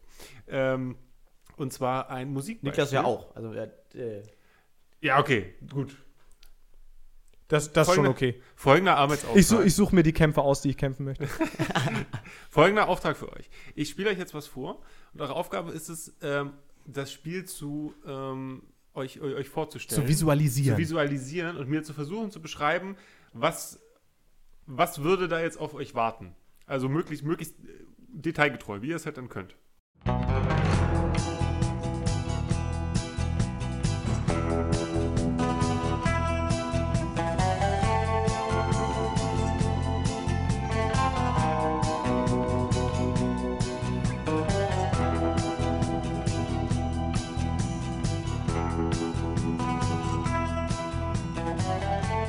Das erste ist Western, Revolverheld, dreckig, der Spucktrog, äh, der Sand. Was, der Spuk? Der Spucktrog. genau, bei Lucky Luke. Das meine Assoziation so ist irgendwie ein äh, Western-Videogame von Quentin Tarantino. Ähm, Auch gut. Vielleicht wegen der Art und Weise der Musik und weil Django irgendwie auch so ein Western-Ding ist, aber äh, das war so meine Assoziation damit. Irgendwie eine Mischung Echt, ja? zwischen Film und, Ja. und, Und und Gunman habt ihr- Clive. Habt ihr, habt ihr gehört, wie der Song hieß? Ja, äh, nee. Das muss der Titel sein. genau. Das ist Alles andere wäre sehr enttäuschend.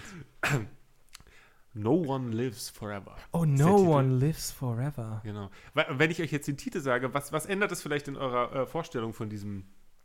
Oder ändert es gar nicht? Bleibt Es ändert gar nichts. Es passt für mich total in dieses Western-Setting erstmal Ja. rein, weil äh, auch da lebt niemand für immer. Das stimmt. Aber wir sind äh, gute äh, 100 Jahre später, nämlich in den 1960er Jahren. Okay, okay. Give me Ja. more. Und das große Vorbild für dieses Spiel und auch für die Musik und für die ganze Aufmachung Wait, wait, wait. Perfect Dark. James Bond. Nein, nein, aber James Bond, Perfect Dark. Ja, Right? also ne, es ist nicht auf, auf, auf, auf was Bestimmtes äh, zu fokussieren, sondern es sind natürlich viele Aspekte, aber James Bond ist halt der, ne, also wenn, wenn man jetzt sozusagen die Musik nochmal hört, dann hört man es vielleicht auch, diese, diese bestimmte 60er, 70er Jahre lassive ähm, Idee Aber ich von Filmmusik Film. gar nicht so weit weg. Nee, es ist total filmisch, ne? Und äh, genauso heißt auch das Spiel No One Lives Forever. Ähm, was ich euch heute mitgebracht habe, das ist ein Spiel, in dem geht es um die Hauptperson Kate Archer. Ach, siehst du, weißt du, was mein Fehler gerade war? Ähm, weil du James Bond gesagt hast, das äh, ist James Bond auf dem N64 wurde ja von Rare gemacht. Ähm, und das Spiel, was sie danach gemacht haben, was auf der Engine basiert haben, mit der sie James Bond gemacht haben, hieß Perfect Dark und hatte eine fantastische Protagonistin. Und deswegen war gerade meine Verbindung. Ähm, Ah, aber es ist okay. ja schon mal ein ganz gutes Zeichen, dass uns mehr als nur die Heldinnen einfallen, die wir mitgebracht haben. Ja. Ja, definitiv. Äh, no One Lives Forever ist lustig, so ein typisches Beispiel von einem Spiel, wo man nur den Untertitel kennt, denn eigentlich heißt das Spiel The Operative. Und der Untertitel ist No One Lives Forever. Nie Tatsächlich gehört. hatte man, hatte man Das ist die Angst, völlig neu. Ich bin jetzt sehr gespannt. Die- Tatsächlich hatte man äh, beim Studio äh, Monolith äh, die Angst, dass es tatsächlich zu sehr an James Bond erinnern würde, wenn man es jetzt No One Lives Forever nennt, was auch tatsächlich ja wie ein James Bond-Titel klingt. Total. Also, Gibt's ich, nicht wenn ich jetzt gesagt hätte, You only, you, only, you only live twice. ja, gibt's ja, auch. genau, den Ja. gibt's und so, ne? es klingt sofort danach. Ja, das passt. Und ähm, Nolf, wie es abgekürzt wird, ja, No One Lives Forever. Ich weiß nicht von wem, aber das ist noch die eine Runde offizielle Nolf? Abkürzung. Hallo, ich bin der Das ist mit E-Sports, oder? Äh, kommt, aus dem, kommt aus dem Jahre 2000 und ähm, hat für einiges an Aufsehen gesorgt. Also wie schon gesagt, äh, Swinging 60s ist ein Ego-Shooter mit äh, Stealth-Elementen und ähm, klare Anlehnung an die James Bond-Filme. Man, nimmt, man übernimmt die Rolle äh, von Kate Archer, wie schon gesagt, in der ähm, Organisation Unity. Ja, das ist so eine, eine äh, Geheimorganisation, ne, die so weltumspannend für das Gute sich einsetzt und so weiter. Und gegen die böse Organisation, jetzt könnt ihr mal raten, wie heißt die böse Organisation? Das ist natürlich auch immer ein, ein Akronym. Badnity. Sie heißt, so ist es noch viel besser. Harm. Ah ja, okay. Ja, ne? Okay. Äh, Sie haben es nicht versucht zu verstecken. nee, überhaupt nicht. Ich hätte ja persönlich äh, politisch gesehen mehr Angst vor Unity, aber gut, lassen wir das. in, diesen, in, in diesem Film, es wird oft als, äh, in, in diesem Spiel, es wird oft als, ähm, als äh, parodistisches Spiel bezeichnet. Finde ich äh, nicht. Es nimmt natürlich viele dieser, ähm, dieser typischen Dinge, die wir aus James Bond und diesem Film und den Agentenfilmen dieser Jahre kennen, auf und verarbeitet sie. Es ist tatsächlich eher eine Hommage, würde ich sagen, als eine Persiflage. Ähm, und äh, ist also jetzt nicht wie, wie Austin Powers oder so, aber nichtsdestotrotz ist es ein witziges Spiel, ohne sich lustig zu machen. Erkläre ich gleich nochmal genau, was das heißt. Man kämpft sich im Laufe der ähm, der, äh, der, des Spiels durch verschiedene Einsatzorte, ähm, Marokko, Ostberlin, ähm, man ist dann in, in Frankfurt und Großbritannien und im Weltraum, natürlich, weil Harm, die böse Verbrecherorganisation, hat natürlich eine äh, Weltraumstation, ja, riesig Übrigens alles Settings, die mich als groß. Gesch- Geschichtswissenschaftler unglaublich anmachen. Also, als du Ostberlin gesagt hast, da war ich so, yo, Ja. würde ich mir gerne mal angucken, das Spiel. Ja, da geht es nämlich um die Befreiung des ostdeutschen Wissenschaftlers äh, Otto Schenker. Ja. Ja, Natürlich. Man kennt ihn. Ähm, Der gute Otto. der Sind gute Sie es, das, Otto? Das ist dann die. Und da kommen wir gleich schon, es ist, als ob wir es abgesprochen hätten, Moritz. Äh, das ist tatsächlich eine der ersten Szenen, die ich euch gerne beschreiben würde, die klar macht, warum ähm, Kate Archer meine Heldin ist. Und zwar äh, ist das so, sie ist die einzige äh, Agentin dieser ähm, Organisation Unity. Und eigentlich äh, wird sie auch immer für viel zu unfähig gehalten, um solche Außendienste zu machen. Das heißt, sonst muss sie immer so Archiv machen und so, solche, ne? so wie äh, ähm, Bob Andrews. So. Recherchen und Archiv, Bob Andrews. Aber ich habe mich schon immer aufgeregt, dass er nicht äh, Detektiv Nummer 3 ist. Aber egal. Äh, Kate Archer muss eben auch immer Archiv machen, bis jetzt halt zu dem Zeitpunkt, äh, weil äh, Harm so viele von den männlichen Agenten eingesperrt oder getötet hat, ähm, dass man jetzt quasi hat, ja gut, dann macht's jetzt halt mal die Frau. Klingt total progressiv, wie du das so vorstellst. Ja, pass auf. Und ähm, dann ha- hat man am Anfang diese, ähm, diese Sequenz, wo quasi die, die, die Taktikbesprechung sozusagen und da sitzen diese ganzen grauen Herren alle in ihren Anzügen und Trenchcoats und Schlapphüten, so wie man sich halt Agenten der 60er Jahre vorstellt. Und sie daneben, So stelle ich mir eher Inspector Gadget vor, aber ja. ja genau, ja, aber der ist ja auch eine, der ist auch eine Anlehnung da. Stimmt, der, der, Ja. der Schlafhut mindestens. Ja. Ne? Und man hat ja früher die, äh, die, die Leute vom deutschen Geheimdienst auch Schlapphüte genannt. Also das kommt ja nicht Ja. von ungefähr. Ähm, und sie steht daneben in einem Spandex-engen super 60er Jahre Dress, ja, äh, in, in Orangetönen, so, also wie, die, wie man sich das halt so äh, Wie eine vorstellt. Tapete. Genau, so wie eine ganz schlimme Tapete der 60er Jahre läuft sie da rum und ähm, wird halt in allem nicht ernst genommen und dann ist halt die Frage so, okay, äh, es geht jetzt um den bösen äh, russischen äh, äh, Anführer äh, von, den, ähm, von der Harm-Organisation über Volkov. Was wissen wir nochmal über Volkov? Das ist dann so die Frage in die Runde und äh, die ganzen Typen haben alle keine Ahnung und sie rattert dann quasi los so richtig und hat voll den Superplan. Also entweder ist sie super vorbereitet oder sie ist halt irgendwie so die, die Superschülerin so und stößt halt da schon an auf, auf Konfrontation, weil sie halt einfach talentiert und gut in dem ist, was sie tut. Das Und- und- noch schöner. Und aber, und aber wir denn natürlich, dahin? Wo kommen wir denn jetzt hin? Ne? und natürlich aber für das nicht ernst genommen wird. Und genauso muss es dann natürlich kommen. Sie äh, äh, befreit den äh, deutschen äh, äh, Wissenschaftler und das allererste, was er zu ihr sagt, ist: Oh nein, sie haben eine Frau geschickt. So. Und Toller Typ. super, super Typ, den will man gleich einfach da lassen. Otto, Ja, genau. halt dein Maul. Genau, halt du bleibst Schnauze. jetzt hier, Otto. Genau. Tja, Ist doch Otto, schön deine Otto. Chance gewesen. Und ähm, Ich, ich rufe doch mal die Männer an, die kommen gleich. genau. Und dann ähm, macht das Spiel aber was, was ganz Fantastisches, wie ich finde. Es ist immer so in, in Zwischensequenzen und dann eben Spiel aufgeteilt. Und in diesen Zwischensequenzen äh, passiert dann dieser, dieser Dialog und das Spiel springt wieder um in die Ego-Perspektive. Und ähm, du siehst quasi den Gang hinter dir, wie 5, 6, 7, 8 böse Typen auf dich zukommen und die laufen alle absichtlich so, dass du sie mit einer Salve einfach abknallen kannst. so, und das machst du dann auch. Die Szene dauert zwei Sekunden. Ne? Einfach boom. alle tot und dann geht die Cutscene weiter. Also, so, können wir dann jetzt gehen? So, wie sie halt, macht sie halt einfach so voll, voll cool ihren Punkt. So, und ähm, da, da- dann geht es halt los. Und, so, und, diese, und, und diese Dinge passieren häufiger. Sie wird also in ihrer, in ihrer Weiblichkeit äh, oder, oder durch ihre Weiblichkeit in ihren Fähigkeiten angezweifelt und muss sich immer wieder im ganzen Spiel dafür rechtfertigen, dass sie trotzdem fähig ist, obwohl sie eine Frau ist, in dem Kontext dieses Spiels. Klar. Und ähm, das, ma das macht das Spiel tatsächlich äh, äh, ziemlich, ziemlich gut. Immer wieder den Spiegel vorhalten, das zu, das, äh, zu problematisieren. Und sie ähm, in den wirklich sehr, sehr gelungenen Cutscenes ähm, sagt das dann auch. Dann wird sie von einem Typen zum Beispiel ähm, äh, ausgefragt, so von wegen, äh, ah, du bist doch eine von diesen Mannsweibern. So, also auch noch so ein Begriff aus der Zeit vielleicht. So, Ja, ja. Ne? Und dann äh, sagt sie, was, was soll das denn jetzt bedeuten? Naja, äh, ich dachte, beim Feminismus geht es darum, dass alle Frauen Männer werden wollen. So, und sie dann so, nein, ich möchte, dass ich, äh, beim Feminismus geht es darum, dass Frauen alles werden können, was sie wollen. So. Und das ist einfach nur noch mal so ein kleines Ding, das braucht es nicht eigentlich. Ne? Braucht man eine Erklärung für Feminismus in dem Spiel? Weiß ich nicht. Braucht, braucht man es in einem Ego-Shooter in, im Setting der Swinging 60s? Vielleicht.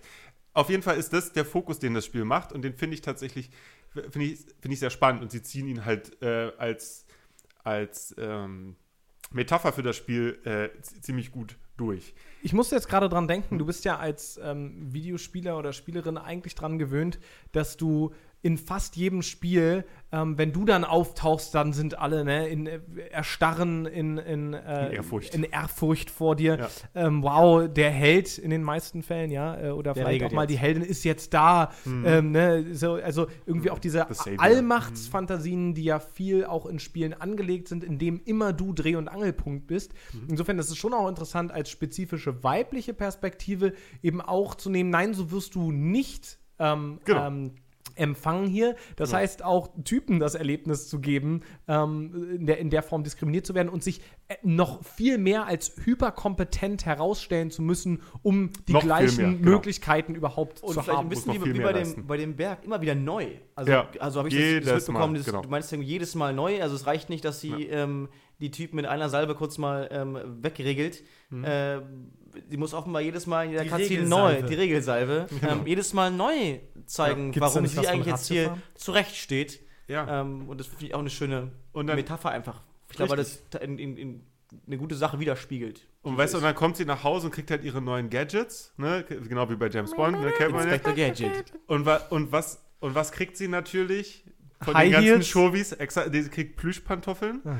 die die Schritte, Schritte dämpfen. Ähm, dann, Fuck off, Brian. dann gibt es noch äh, natürlich äh, den Granatenlippenstift, ähm, den Roboterpudel, äh, das äh, Parfum zum Einschläfern, äh, die Gürtelschnelle als Enterhaken. Okay, das ist auch schon ein bisschen äh, Batman, aber ähm, ja, und das, äh, das Puderfläschchen, um Leichen aufzulösen. Also, das sind alles so Dinge, ne? Das, ich heißt- genauso das, heißt- machen. das heißt also, Da wird- Wo ist mein alles- Puderfläschchen? alles da wird, da wird einfach dann versucht, so Pseudo-Gadgets von Frauen äh, da, da zu nehmen, um, um, um da eine, eine Tarnung herzustellen. Und das ist natürlich, ja, albern.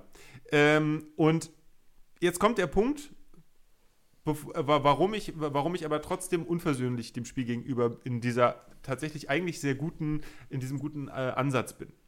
Und zwar äh, will ich noch zwei Punkte sagen. Einmal diesen unversöhnlichen und einen muss ich mich gleich noch dran erinnern, äh, noch einen noch einen anderen. Äh, Und zwar ähm, am Ende kommt in diesem Spiel, und ich weiß nicht warum, ich werde es nie verstehen, der übelste Fall von Mansplaining, den ihr jemals mitbekommen habt. Äh, und das, das passt halt überhaupt nicht rein. Ich verstehe in keinster Art und Weise, was, was das sein soll. Also wenn, wenn es sozusagen bleiben soll in, dieser, ähm, in diesem Szenario und in diesem typischen, jetzt kommt der, der Mentor und erklärt nochmal, äh, wie es wirklich war, so nach dem Motto, dann ist es zu over the top ähm, und macht das Ähm, wieder kaputt. Ich, ich würde dann auflösen. Weil sie, genau, genau. weil sie wird halt wirklich dann als zu blöd dargestellt, als dass, sie, dass sie den großen Zusammenhang verstehen. Und das, das verstehe ich Also nicht. Das ist so, auch so close, aber irgendwie. Genau, so close, but not Ja, really. und da muss man natürlich auch fragen, inwiefern so ein Ansatz nicht irgendwie halt regressive Momente auch in sich trägt, nämlich in genau dem Moment, ich meine, das werden wir bestimmt auch gleich nochmal so oder so oder du auch selbst ähm, kritisch reflektieren, inwiefern sozusagen diese, dieser Trope, ja, also Mhm. von ähm, als, als Frau musst du dich mit absolut absurder Hyperkompetenz darstellen, um dich eben durchzusetzen in, in, Ja, in der Aufsichtsräte und äh, so, ne? genau, richtig, in der ähm, männlichen Domain. Ja. Es Ähm, geht um das- Leistung, Genau. Niklas, die man berechnen kann, by the way. Aber wenn dann eben Exakt. Leistung genau, Leistung 837. Super. bei Computerbildspielen. genau.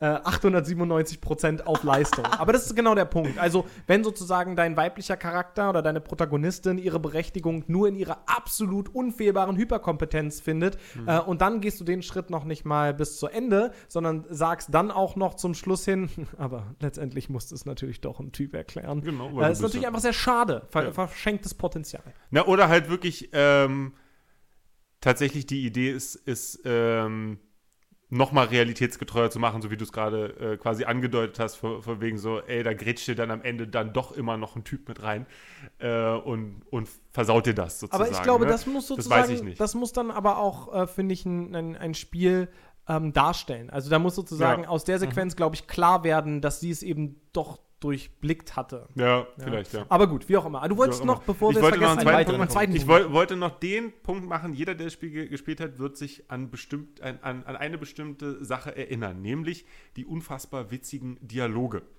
Ähm, und das ist was, das ist was sehr Schönes, äh, denn diese Dialoge sind absolut äh, freiwillig sozusagen. Das sind Dialoge zwischen den NPCs. Das heißt also, wenn du dich irgendwo lang schleichst, es ist ja tatsächlich eigentlich ein Schleichspiel. Äh, gehen wir jetzt nicht im Detail darauf ein, ob es das sein muss oder nicht. Auf jeden Fall äh, kannst du dann quasi dann schon den Unterhaltungen dieser, dieser Schergen, der Henchman äh, von Harm, schon zuhören. Schergen, Scher- tolles Wort. Schergen ist ein super Wort. Ich finde Henchman aber auch ein gutes Wort. Es Beides ist geil. Beides super. Äh, kannst du denen zuhören? Und äh, das ist wirklich sehr, sehr witzig teilweise, weil die sich über Schergen-Themen unterhalten. Ähm, Typische Schergenthemen. Wie sie auch Schergen- heute eine Katze geärgert haben. Nein, die unterhalten sich, die, die, die nehmen das vollkommen ernst und, und äh, ähm, diskutieren dann darüber, dass Harm ja eine, also die unterhalten sich darüber, als wäre das ein Wir- Wirtschaftsunternehmen. Als wäre das sozusagen, ne, steht das, das steht logischerweise in Konkurrenz mit anderen, ähm, mit anderen großen Verbrechensorganisationen und dann kommt der eine wieder zu und sagt, Verbrechen muss sich wieder lohnen, so sage ich ja immer. Er war, da kommt dann der eine dazu und sagt so, er, er war vorher bei der Organisation, hm, hm, hm, so, und dann sagt er, oh, und ihr, ihr hattet doch diese, diese Idee mit dem Riesenlaser auf dem Mond und so. Also, warum hat denn das eigentlich nicht funktioniert und so? Ich hab, wir hatten schon Wetten auf euch abgeschlossen und so. Und dann äh, völlig. Mondlaser-Aktien gekauft, aber völlig- Genau, ja, ich's wir, hatten, wir hatten so ein Tippspiel und so. Und, ja, das ist die Unterhaltung dann quasi. Und dann unterhalten sich auch von wegen so, ja, ja, wir wollten ja diesen Mondlaser bauen, aber der, der, die ähm, Ingenieure waren nicht in der Gewerkschaft und so. Und dann, also, so, also nehmen das, das Ganze auch nochmal von der Perspektive auf die, auf die Schippe und das ist sehr, sehr angenehm. Du musst das auch gar nicht haben. Wenn du die sofort erschießt, kriegst du gar nichts davon mit. Aber die ähm, machen sozusagen diese eigentlich gesichtslosen Schergen, die auch alle dasselbe Character Modeling haben. Die sehen also wirklich auch noch alle gleich aus. Äh, gibt, gibt denen aber nochmal so ein bisschen Persönlichkeit. Und das macht es tatsächlich ziemlich, ziemlich witzig. Ähm, ja, und deswegen, äh, weil, es eine, weil es eine Frau ist, die sich mit echten Problemen in ihrer Gesellschaft auseinandersetzt und mit denen konfrontiert wird, was die Gesellschaft ihr als Nämlich mit Zwänge, Mondlasern. als Zwänge auf, äh, aufbürdet, ja, und äh, trotzdem Übermenschliches leisten muss, ähm, um überhaupt in ihrer Fähigkeit erkannt zu werden, ist Kate Archer meine Heldin. Cool. mega. Jungs, ich freue mich. Äh, das, war, das waren doch irgendwie drei schöne Vorstellungen. Äh, mir ist ganz wohlig. Ich habe jetzt Bock, äh, äh, Celeste nochmal zu spielen. Ich habe Bock, mir Kate Archer anzugucken. Äh, freut mich sehr. Äh, lass uns doch nochmal ähm, vielleicht eine kleine Diskussion führen und das Ganze nochmal auch einbetten. Ähm, und dann vielleicht mal äußern, zu wem wir denn heute als Sieger tendieren. Ja. Sepp, du hast noch was vorbereitet. Ja, ich habe mir ein bisschen, ein bisschen was dazu überlegt. Und zwar fände ich es, glaube ich, zu einfach, wenn wir jetzt einfach über die AAA äh, Spiele der letzten paar Jahre uns unterhalten und uns darüber beschweren, ähm, wie, na sagen wir mal, Oberkörper, Oberkörpergewichtig ähm, die meisten Releases sind. Und äh, es ist total einfach und simpel, irgendwie Beispiele und Argumente zu finden, was schlechtes äh, Female Character Design ist finde ich ein bisschen, es führt uns nicht so richtig weit, so, sondern stattdessen würde ich mich eher über darüber unterhalten wollen, was gutes Character Design ausmacht und wa warum ähm, Frauen und Heldinnen ähm, in Spielen ein schwieriger Punkt sind, nicht so oft gemacht werden, aber großes Potenzial ähm, birgen und es gute Beispiele, wie wir sie ja heute gehört haben, auch gibt. Ähm, wenn wir über weibliche Charaktere sprechen, ist erstmal klar werden, dass ähm, Geschlecht bei den meisten Spielen eigentlich erstmal irrelevant ist. Also, wenn wir uns darüber unterhalten, ob Mario jetzt weiblich oder männlich ist, ist es für das Spiel an sich erstmal irrelevant, aus dem einfachen Grund, weil die Tatsache, welches Geschlecht der Protagonist oder die Protagonistin hat, äh, keine Auskunft oder Inhalte darüber gibt, ähm, wer der Charakter überhaupt ist und was ihn interessant macht. Das hängt sich selten am Geschlecht auf, sage ich mal. Ähm, und deswegen würde ich sagen, hä- hätte das irgendeinen Unterschied gemacht, wenn Sonic jetzt weiblich gewesen wäre oder Mario, wie gerade gesagt, oder äh, Gordon Freeman oder was auch immer. Das hätte ja sozusagen zu dem, zu dem Charakter als solches nichts beigetragen. Aber ich glaube, ich glaube, damit machen wir es uns natürlich auch, auch sehr einfach, wenn wir diese Frage stellen, weil das, weil das ja nun mal kontrafaktisch ist. Ne? Ähm, Tatsache ist, dass wir in eine Tech-Industrie haben, äh, die sehr, sehr stark männlich dominiert ist. Das ist übrigens auch ein relativ junges Phänomen. Wusstet ihr, dass äh, in den Anfängen der IT ähm, das tatsächlich ein frauendominiertes Feld war, weil die ursprüngliche Programmierung haben Sekretärinnen gemacht, was Richtig, wiederum ein weiblich dominiertes Feld war. Erst als so in den äh, 80er Jahren das einen starken Push gab, ähm, was so dieses Bild von dem klassischen Keller-Nerd äh, anging, hat das auf einmal einen äh, männlich dominierten Einschlag bekommen. Und dann sieht man eben auch, wie die Zahlen an den Universitäten, ähm, was die entsprechenden Studiengänge angehen, sehr weit auseinandergehen. Also wir haben halt Spiele, die zum in großer Vielzahl von Männern designt werden und die dann eben auch eine ganz klassische Vorstellung davon haben, was ein weibliches Character-Design ist. Da können wir ja genau die Beispiele, die du jetzt aufgezählt hast, nehmen. Äh, da können wir dann feststellen, dass dann eben ähm, wenn Nintendo dann irgendwann endlich mal ein Spiel rausbringt, das tatsächlich Super Princess Peach heißt, in dem man Peach spielt, äh, sind ihre Fähigkeiten ihre überbordernden Emotionen, ja, wie das bei einer Frau eben so ist. Die, die löst dann Probleme, indem sie ganz doll heult oder meckert oder schreit und das kann man sich dann aussuchen, auf dem Touchscreen auszu, auszuwählen, welche äh, übertriebene Emotion sie gerade zeigt. Da übrigens Genau. spannend, dass das Nintendo offenbar, also einmal bei Super Princess Peach echt schlecht löst, aber den Remake von, ähm, von Metroid offenbar relativ gut löst. Also, dass da gar keine so, ähm, ähm, so, so eine lineare Struktur irgendwie Ich meine, es liegt natürlich auch War daran, das es wirklich sind so mit Princess Peach? Sind, Ja. Das war wirklich so. Das Ich war dachte, es war ein kein, Scherz Das war kein. Scherz. Nein, so war das, so war das ist Nintendo genauso DS-Spiel von Super Princess Peach. Ach Scheiße. Was, was Metroid angeht, ich meine, der Punkt ist doch, es sind immer unterschiedliche Teams, die unterschiedliche Ideen und Ansätze haben, die, wie gesagt, leider häufig männlich dominiert sind. Das heißt, wenn dann, dann fragst du halt irgendwie äh, 20 Dudes, wie stellt ihr euch das eigentlich vor äh, mit Frau sein? Und dann sagen sie,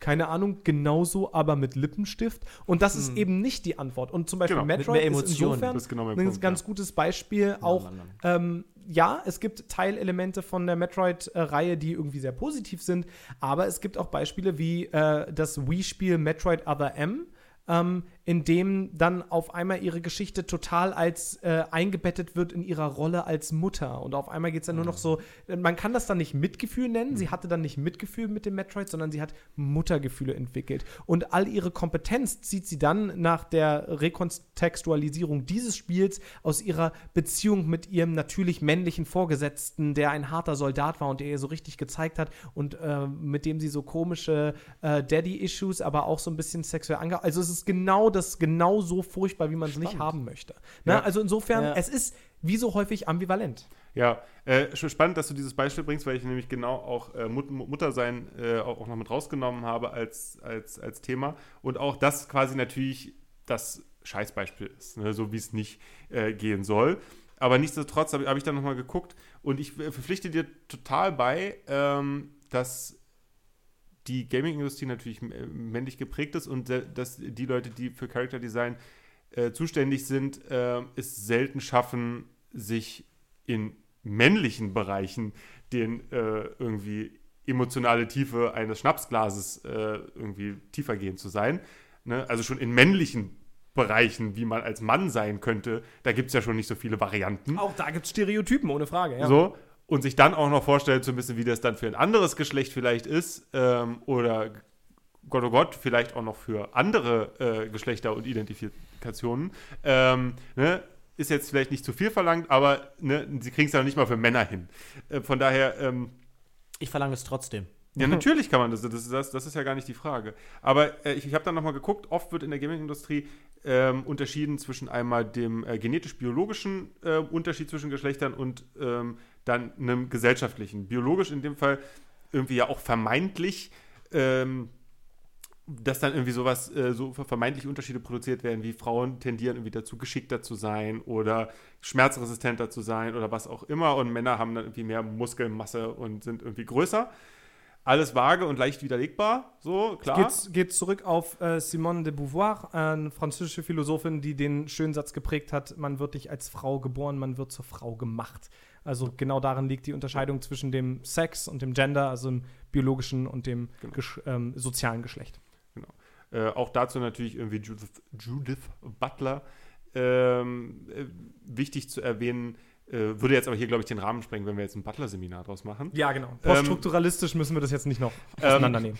Aber, und da sind wir gerade wieder bei dem Punkt, den du gesagt hast, dass natürlich wirklich tatsächliche Frauenthemen, wie jetzt zum Beispiel Muttersein, Fruchtbarkeit und so weiter, gar nicht genutzt wird in der Spieleindustrie als, als Thema. Wobei auch. Oder sehr wenig. Oder sehr wenig. Äh, wobei natürlich, würde ich, wär- würde ich sofort spielen, wäre ich sofort dabei, äh, wenn es, weiß ich nicht, um, um eine Mutter geht, die versucht, irgendwie ihre Kinder aus dem, äh, aus dem Kriegsgebiet ähm, äh, zu retten, irgendwie so. Ne? Also es ist ja, wo, wo ja sofort eine ganz klare, identifizierbare äh, ähm, em- emotionale Bindung da ist. Das ist das eine. Und dann gibt es natürlich die sozialen Unterschiede der Geschlechterrollen, die in verschiedenen Gesellschaften auf Individuen wirken. Hier muss man vor allen Dingen ähm, halt sagen, dass es variable Faktoren sind. Ne? Also das Problem gibt halt oft, dass, dass wir Dinge, die mit Frauen verbunden sind, als inhärent weiblich assoziieren. Also Frauen mögen pink. Ähm, eben nicht als per se weiblich, sondern als soziale Konstruktion. Ne? Was insofern ganz witzig ist, ähm, das ist ein super tolles Beispiel, weil vor äh, knappen 100 Hättest du Jahren. gebracht, hätte ich jetzt gebracht. Genau, vor, vor, vor 100 Jahren war das auch tatsächlich noch genau umgekehrt, Genau, genau. dass nämlich ähm, rosa als Farbe eher mit jung, weil es die abgeschwächte Form von rot war, also Krieg, Leidenschaft als männliche Farbe und hellblau eben mit Frauen assoziiert wurde. Ähm, und jetzt haben wir die genaue Umkehrung, aber auf einmal wollen uns äh, Menschen weismachen, ähm, nee, das ist halt so, Mädchen mögen halt pink. Ja, völliger Blödsinn. Äh, nimmt, man, Puppen. Nimmt man also Genau. an, äh, nimmt, man, nimmt man das also so an, gibt es ja eigentlich keine Möglichkeit für Veränderung. Ein guter Charakter braucht Veränderung und muss sich abgrenzen können zu etwas oder gegen etwas ähm, reagieren können. Das heißt also in dieser Konstruktion, Frauen mögen pink, wäre ein guter Charakter, der zum Beispiel darauf reagiert und unter dem Deckmantel der Gesellschaft eben auf den Druck der sozialen Erwartungen irgendwie reagieren kann. Ähm, das heißt also, eine Gesellschaft, in der Frauen schwarz mögen und äh, diejenigen sind, die als erstes schießen, ist genauso möglich und vielleicht auch eine spannendere. Wie auch immer, erfolgreiche weibliche Charaktere ähm, sind eben genau wie echte Menschen genau zwischen den Stühlen. Sie weder akzeptieren sie noch lehnen sie soziale ähm, Erwartungen an sie komplett ab. Und wichtig ist dabei, dass sie in Abhängigkeit, der, in Abhängigkeit der Erwartungen der Situation sich eben anpassen. Und natürlich bekommt man genauso einen stereotypen Charakter, wenn man den, äh, wenn man den so zeichnet, dass er einfach alle sozialen Normen in Frage stellt und alles ablehnt. Emo, hallo. Und das, das kann auch nicht die, die Lösung sein. Es ist viel spannender, oder es ist viel Spannendes äh, daraus zu erkennen, warum Charaktere Rollenbildern folgen oder nicht. Das ist, finde ich, eine Möglichkeit, wie man damit umgehen kann. Ein guter Charakter muss nicht durch sein Geschlecht, Geschlecht definiert werden, aber die sozialen Erwartungen auf einen Charakter definieren, wer der Charakter ist. Wenn Das ich mir das so, wenn ich mir das so anhöre, ähm, und wir haben jetzt einige Punkte auch mit besprochen. Ansonsten erstmal ähm, vielen Dank, dass du da nochmal auch ein bisschen Material mit reingegeben hast, weil mir gerade nämlich was ein, ein Dreischritt klar geworden ist in, in meinem Kopf. Der mag falsch sein, aber ich präsentiere euch das jetzt. Ähm, ich würde sagen, Sepp und ich hatten äh, zwei verschiedene Teile des ähm, feministischen Diskurses eigentlich irgendwie mit abgebildet, nämlich differenzfeministische und einheitsfeministische ähm, Theorien und Ideale, wohingegen sozusagen der Punkt bei Samus, ähm, Samus Aran in, in Metroid mir ganz klar äh, zu sein scheint, ähm, die, ihr Geschlecht ist erstmal bedeckt. Ihr Geschlecht wird nicht thematisiert, sondern erst retroaktiv gezeigt. Damit wird die Aussage getroffen, es gibt hier keine Unterschiede, es gibt genau die gleiche Kompetenz. Ähm, hat, musste Sepp, deine Heldin, äh, gegen chauvinistische Vorurteile äh, kämpfen. Es wurde immer wieder gezeigt, dass sie eben nicht die gleichen Erfahrungen Genau. macht, also eben äh, keine Einheit, sondern eine differenzfeministische Perspektive. Und am Ende steht für mich dann Moritz, Madeleine und Celeste, die nämlich eine ähm, schon allgemeingültige, universelle Geschichte erlebt, in der sie mit ähm, etwas, ähm, mit, mit einer Krankheit leben müssen, die eben nicht nur Frauen betrifft. Ähm, gleichzeitig hat sie eine spezifisch weibliche Perspektive daraus oder wie, wie gesagt ähm, zu vermuten ist eine spezifisch trans-weibliche Genau, Perspektive mein- Assoziation. und vereint insofern ähm, irgendwo die beiden Aspekte, die wir von jeweils einer sehr spezifischen Seite ähm, versucht haben anzugreifen. Und deswegen möchte ich als ersten Vorschlag des Abends tatsächlich mal zur Diskussion stellen, äh, den Sieg des heutigen Podcasts äh, Moritz zuzusprechen. Da kann ich uneingeschränkt zustimmen. Ähm, sehe ich absolut genauso. Ähm, denn ähm, meiner Meinung nach, du hast es gerade wunderbar ähm, ausgeführt, ist tatsächlich Celeste ähm, diejenige, die entstehen konnte, weil es unsere Charaktere gab, vielleicht. Ja. Ähm, so im Idealfall. Oder sozusagen, wenn, wenn, das eine, wenn es eine kontinuierliche Geschichte der Computerspiele gibt oder sowas, dann ähm, sind das einfach die ähm, feministischen Vorreiter, die es geben musste, um das äh, sozusagen zu ermöglichen. Äh, wie wie, wie du es ja vorhin selber auch so spaßhaft eigentlich noch gesagt hast, Moritz, von wegen so, naja, äh, ohne äh, Samus hätte es äh, Celeste nicht gegeben und so. Ja, in, in einer gewissen Art vielleicht schon. Ähm, und das meint einmal das Spielerische und das meint auch einmal das Entwicklerische äh, Potenzial, Weiblichkeit zu erkennen und ähm, dem eine Möglichkeit zu geben. Und was ich auch ganz schön finde, ist, dass ich selbst vorhin noch gesagt habe, wie können, wie können wir eigentlich nicht Samus Aran ähm, auf den Thron stellen? Sie ist doch die Urmutter äh, der, der Protagonistinnen. Das mag so sein, aber ist es nicht eigentlich viel charmanter, äh, uns anzugucken, wo wir mittlerweile dann im Jahr 2018 Ja. äh, äh, mittlerweile gelandet sind? Und das ist, glaube ich, so ein Charakter wie Ja. Madeline. Und an meinem Plä- Plädoyer vorhin hat man, glaube ich, auch erkannt, dass ich am Ende das auch mir zuspreche, weil ich das einfach meine Heldin ist. Ja. Madeleine Ja. ist einfach So die recht, Coolste. ja. So Und äh, jetzt seien wir noch mal ehrlich, äh, von dem ganzen intellektuellen Gequatsche mal abgesehen, du hast halt auch einfach Gummibärchen mitgebracht und waren ja, ziemlich das geil. stimmt, das stimmt. Ja, das muss ich, glaube ich, nächstes Mal auch machen. Ne? Ja, genau. Tatsächlich, Ich habe mich für die Idee vorher schon hart abgefeiert. Also ich gebe gebe ich sogar zu. ja. Ah, Sehr gut. Wunderbar, dann. Äh, Moment, Moment. Halt! Fa- fa- Fallen euch, fallen euch noch andere weibliche Charaktere ein aus Oh ja. Computerspielen? Das wollte ich eigentlich noch kurz. Ich habe ganz nämlich viele. mir, ich, ich habe ein bisschen überlegt. Zelda, haben wir drüber gesprochen. Ähm, Sehr schwierig. Total äh, schwierig. Eine Spielereihe benannt nach Ja. der Damsel, die eigentlich nie was Ja. machen war- darf. Genau. Obwohl sie den Super spannend. neuesten ähm, Zelda, nee, nee, nee, nee, Breath of the Wild, gar nicht mehr das neueste Zelda, ähm, finde ich schon sehr viel angenehmer dargestellt wird. Ja. Ich möchte sie immer noch einfach bitte spielen können. Bitte Nintendo. Ich will einfach Zelda spielen. Link ist langweilig. Linkweilig. Egal. Ich, hab, ich, ich war mir sicher, Niklas, dass du, ähm, dass du Ellie nimmst. Ellie Das aus Last The Last of Us. Ja. Ja. Was ja einfach mal die tollste spielbare Figur, fand ich seit langem war. Äh, und ich weiß ja, wie sehr du äh, The Last of Us liebst. Vor allen Dingen jetzt ja. mit dem. es mit, geht mir sehr nah. Die Ja. war bei mir aber auch eine der engeren Auswahl. Ja, also da habe ich auch lange ich, überlegt. Ich glaube tatsächlich, Ellie ähm, hat es auch deswegen, äh, also Ellie kann da gar nichts dafür, aber ich wollte tatsächlich lieber kein Spiel nehmen, wo es ja schon äh, 70 Prozent um den, um die gruff Father-Figure Joel geht. Ja, das stimmt. hm. Ähm, Aber wenngleich sie trotzdem noch eine Heldin ist. eine, eine Person, die mir noch eingefallen ist, von der ich dachte, dass du übrigens, Sepp, meintest, das müsste mir offensichtlich einfallen, ist natürlich Elaine Marley. Denn worum geht es denn in The Secret of Monkey Island? Es geht darum, dass Guybrush denkt, er sei der Held, Ja. aber letztlich macht er alles schlimmer und sie, die Sie die vorgebliche einzig- Damsel in Distress, hat Genau. eigentlich alles im Griff die Das ganze stimmt, Zeit. stimmt. Die wäre auch völlig recht. fantastisch Die wäre gewesen. fantastisch gewesen. Ähm, oder, jetzt fällt mir tatsächlich der Name nicht ein. Wie heißt das Spiel? Ähm, mit dem sprechenden Schwein? Mit dem sprechenden Schwein. Speaking Pig. Harry Potter and the Speaking Pig. Ach, Quatsch, ihr seid Vollidioten. Wie heißt denn das Spiel nochmal? Mann. Du kennst die doch auch nicht, warum sind wir jetzt Vollidioten? Ähm, Du hast uns gerade ne, ah, die, die dünnste Info überhaupt Nein, nein, nein, nein, nein, aber Du weißt genau, was ich meine. sprechendes Schwein, nee, ich weiß nämlich überhaupt nicht, was Doch. Ach, Mann. Reichen wir Wir nach. finden es noch raus Wir zum nächsten raus. Wir finden es Mal. raus. Das ist äh, das Die Gewinnspiel für euch, äh, liebe Zuhörerinnen und Zuhörer. Wenn Sie, äh, wenn, wenn Sie Gummi-Erdbeeren 25, gewinnen. wenn Sie 25 äh, Nissan Tigua gewinnen wollen, Achso, ich dachte jetzt 25 Haribo Erdbeeren, zugeschickt von Und Moritz. auch noch und auch nur einmal angeleckt.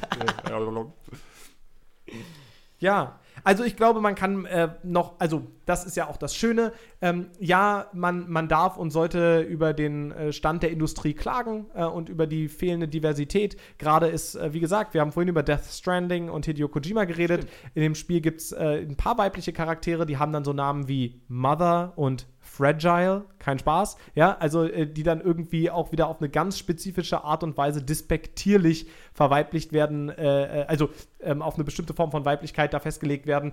Ähm, ich habe gehört, dass die tatsächlich diesmal besser behandelt worden sein sollen äh, als in der Vergangenheit in Kojima-Spielen, aber insofern, es gibt noch viel zu beklagen, aber es gibt eben auch viele Lichtblicke und das ist doch irgendwie auch was Schönes. Sepp, du hast das äh, sprechende Schwein gefunden, sehe ich dir an. Ja, ja ich habe wirklich, ich hab wirklich einfach sprechendes Schwein-Spiel gegoogelt. Nicht, ich kam nicht drauf. Beyond Good and Evil. I'm so stupid. Ja. Auf, ja, Beyond Ja. Good and Evil. Wie heißt sie denn? Wie heißt Ja, das- denn die genau, das ist eine Protagonistin? gute Frage, Ich habe das, ich hab das Spiel mehr. tatsächlich nie gespielt, aber habe es auch immer als äh, ähm, tolles Spiel mit weiblichen Hauptcharakter ähm, Google doch erzählt. bekommen. Protagonistin sprechende Schweine. Keine Ahnung, aber. Ich weiß, ich weiß jetzt auch gar nicht mehr. Ähm, aber tatsächlich, das ist mir als allererstes eingefallen, weil es ähm, wirklich ein, ein Kate? super tolles Spiel Fragezeichen? Aber jetzt die Frage: Kriegst du jetzt die angeleckten Erdbeeren? Oder? Gerne. Ich, Gerne. ich schieb dir Aber, meine aber gleich Moritz, die viel, die viel wichtigere Frage ist, Moritz, was besprechen wir denn beim nächsten Mal? Ja, Moritz, löse auf. Was machen wir nächstes Mal? Ähm, wir machen nächstes Mal das Thema ähm, Weihnachten im weiteren Sinne. Ähm, da geht es jetzt nicht Wir machen das Thema Weihnachten im weiteren Sinne oder? Im, ja, im Sinne von, äh, es geht jetzt nicht darum, dass, wir, dass der Protagonist äh, der Weihnachtsmann ist, Äh, ich hasse Weihnachten. ähm, sondern es im weiteren Sinne tun hat. rein. Das, was ist das für eine Scheißidee?